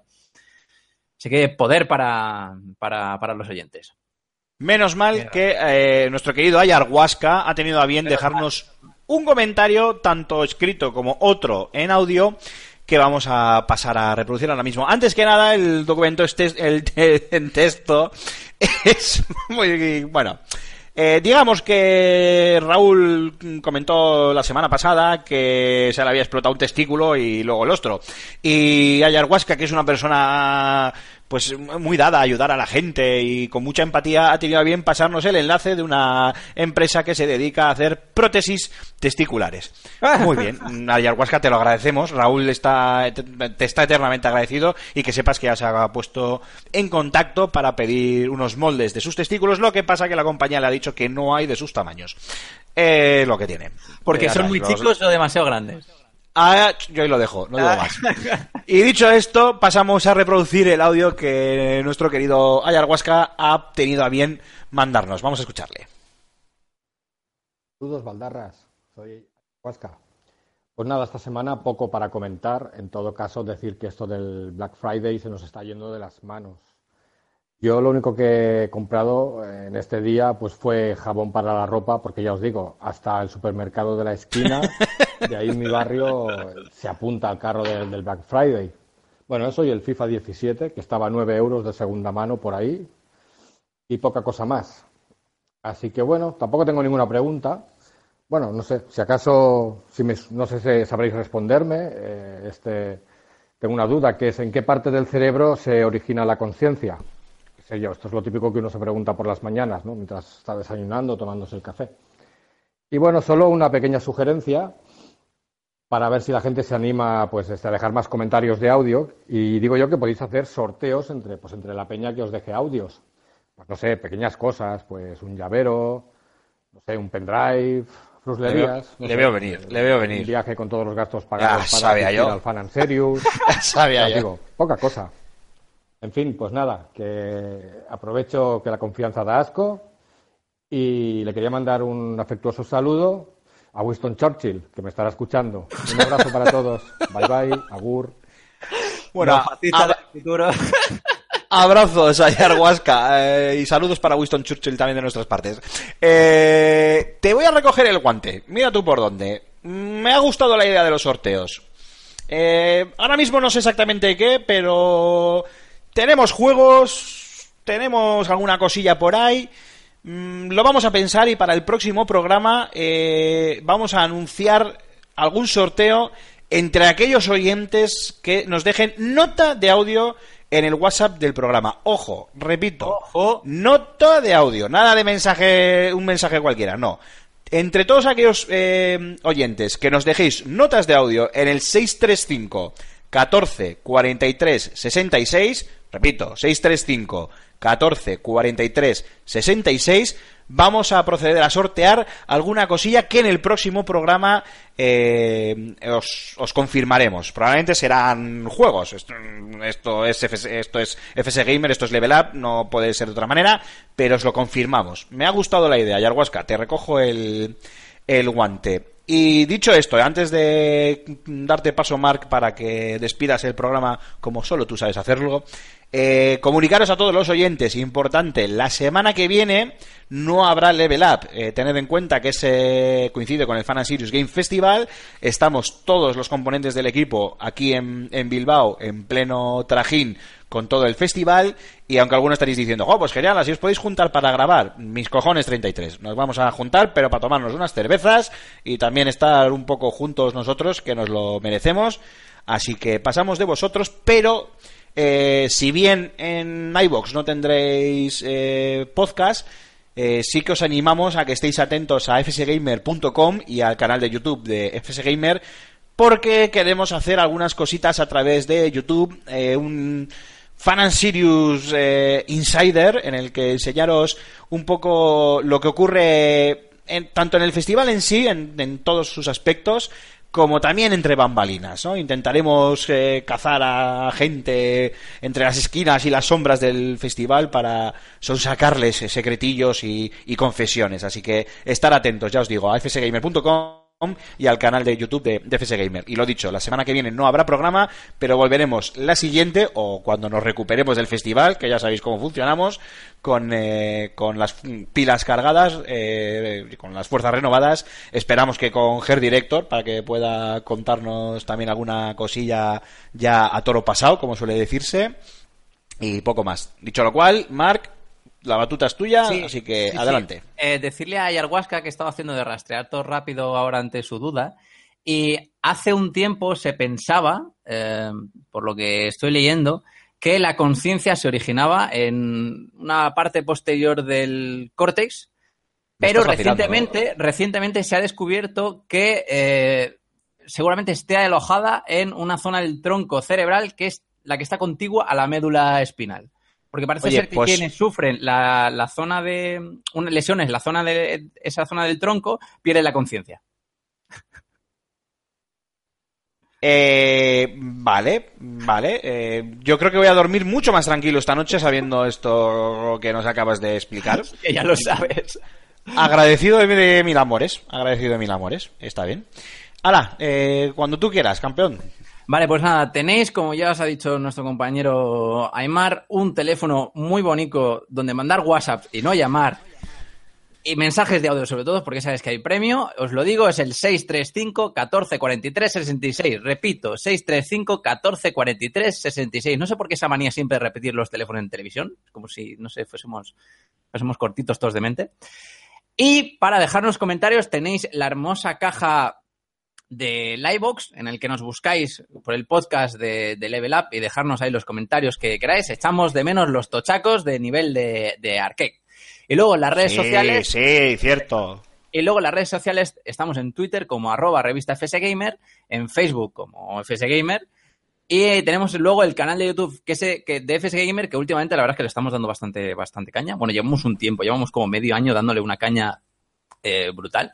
Así que pasaos, mirad nuestros vídeos, darle like, suscribíos y, y propagad la, difundid, perdón, la, la palabra de Ludos.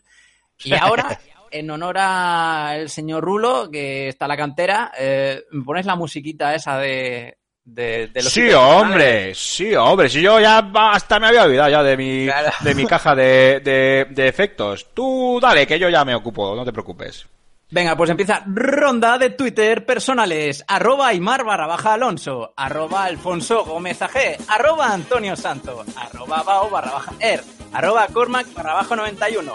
Y en la cantera, arroba Trurulius, arroba Gambo23 y arroba Jogarto. Ah, y por cierto, esta semana empieza el señor Antonio Santo con una serie de streams de juegos indie que podéis meteros en Twitch y buscar el canal Jaleo Indie. Empiezan mañana jueves, hoy que es miércoles de grabación, vosotros ya seguramente tendréis algún vídeo colgado, pero vamos, si lo seguís en, en Twitter y lo seguís en el canal de, de, de Twitch, seguro que, que, que os encontráis algo bastante, bastante interesante, que estamos todos hartos ya a ver a streamers de LOL y de Counter-Strike, juegos indie que, que molan. Bueno, bueno, Pues pues nada. nada. Di- Dicho queda. Muy bien. Marc, un abrazo y literalmente tú también. Nos vemos en siete días, que además te voy a coger aquí, puto vagabundo. Efectivamente. y, y nada, pues eh, pues nada, pues que te espero con los brazos abiertos, que sabes que mi casa es, es tu casa. Y a vosotros, queridos oyentes, muchísimas gracias una semana más por estar ahí. Eh, estáis a tiempo. Tenemos hoteles concertados eh, con el Fan and Sirius con precios especiales. Quedan entradas tanto para el Pase Pro como para la Fan Zone, por supuesto. Eh, esto es el Fan and Sirius. Como esto no hay nada en Europa, ya os lo hemos dicho. Veniros a visitarnos, veniros al fan, veniros a conocernos, que estaríamos encantados.